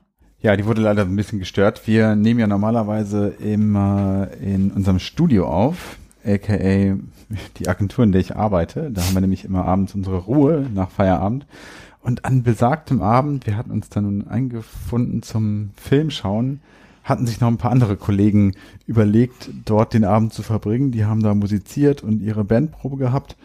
Und gleichzeitig haben auch noch ein paar andere Kollegen wiederum in einem anderen Teil, keine Ahnung, andere laute Musik gehört. Und das ging leider auch nicht, wie erhofft, nur so eine halbe Stunde vielleicht maximal, wie sie es angekündigt hatten, sondern es ging den ganzen Film über. Also es lief also die ganze Zeit nebenbei irgendwie schreckliche Musik und ja, das hat natürlich unsere Halloween-Atmosphäre so ein bisschen gestört, aber mei, was willst du machen? So, so, konnten wir uns ein bisschen aus der Atmosphäre lösen und den Film nochmal auf einer anderen Ebene analysieren. Ja, äh, ja nee. Nee. wir kannten ihn Gott sei Dank ja schon. Ja, ja. zum Glück. Zum Nicht Glück. Zum also das, das als erste Sichtung wäre, glaube ich, da hätte jeder gesagt, hä, was ist denn das für ein Film? Ja, genau. Dann glaube ich. Haben wir es mal wieder? That's a wrap-up. Dann bleibt uns nur noch zu danken, nämlich unseren Zuhörern, die es hoffentlich bis hierhin geschafft haben, den beiden, denen wir jetzt noch diese wichtige Information mitteilen konnten. Vielen Dank fürs Zuhören bis hierher und wenn es euch gefallen hat, lasst es uns gerne wissen, teilt es uns mit über einen oder mehrere unserer Kanäle, auf denen wir unterwegs sind, sei es Instagram oder Twitter oder Facebook oder über unsere Website www.ewiggestern.de oder lasst uns eine charmante Bewertung da auf Apple Podcasts, Egal wie, tut es einfach. Redet mit uns, denn da ist noch Platz. Ich habe geguckt. Also Tobi hat heute, ja, es okay, ist immer noch Platz. Heute mal nicht reingeschaut. Nee, du hast heute mal nicht geguckt, da habe okay. ich geguckt und es ist noch Platz. Na, seht ihr. Also. Leute, lasst es uns wissen, wenn ihr uns mögt oder auch wenn ihr uns nicht mögt. Dann sagt uns, was wir besser machen sollen. Aber sagt uns lieber nur, dass ihr uns mögt. lasst uns auch noch wissen, dass ihr uns gehört habt vielleicht. Das würde manchmal schon reichen. Oder eingeschaltet habt und dann eingeschlafen seid. Das wäre auch okay. Ist ja auch ein Play. Total. würde vielleicht nochmal ganz andere Dinge für uns ausloten, so in Richtung Entspannungs-App oder so. Ja, wir können so Geräusche machen. Das ja. ist doch auch gerade ganz angesagt. Ja. Mehr von diesen ASMR-Geräuschen gibt es dann in 14 Tagen. Und bis dahin würde ich sagen, bleibt gesund, uns wohlgewogen und am Drücker. Bis dahin. Bis dann. Ciao. Ciao. Ciao. Mögen die Retro Boys mit euch sein. Immer.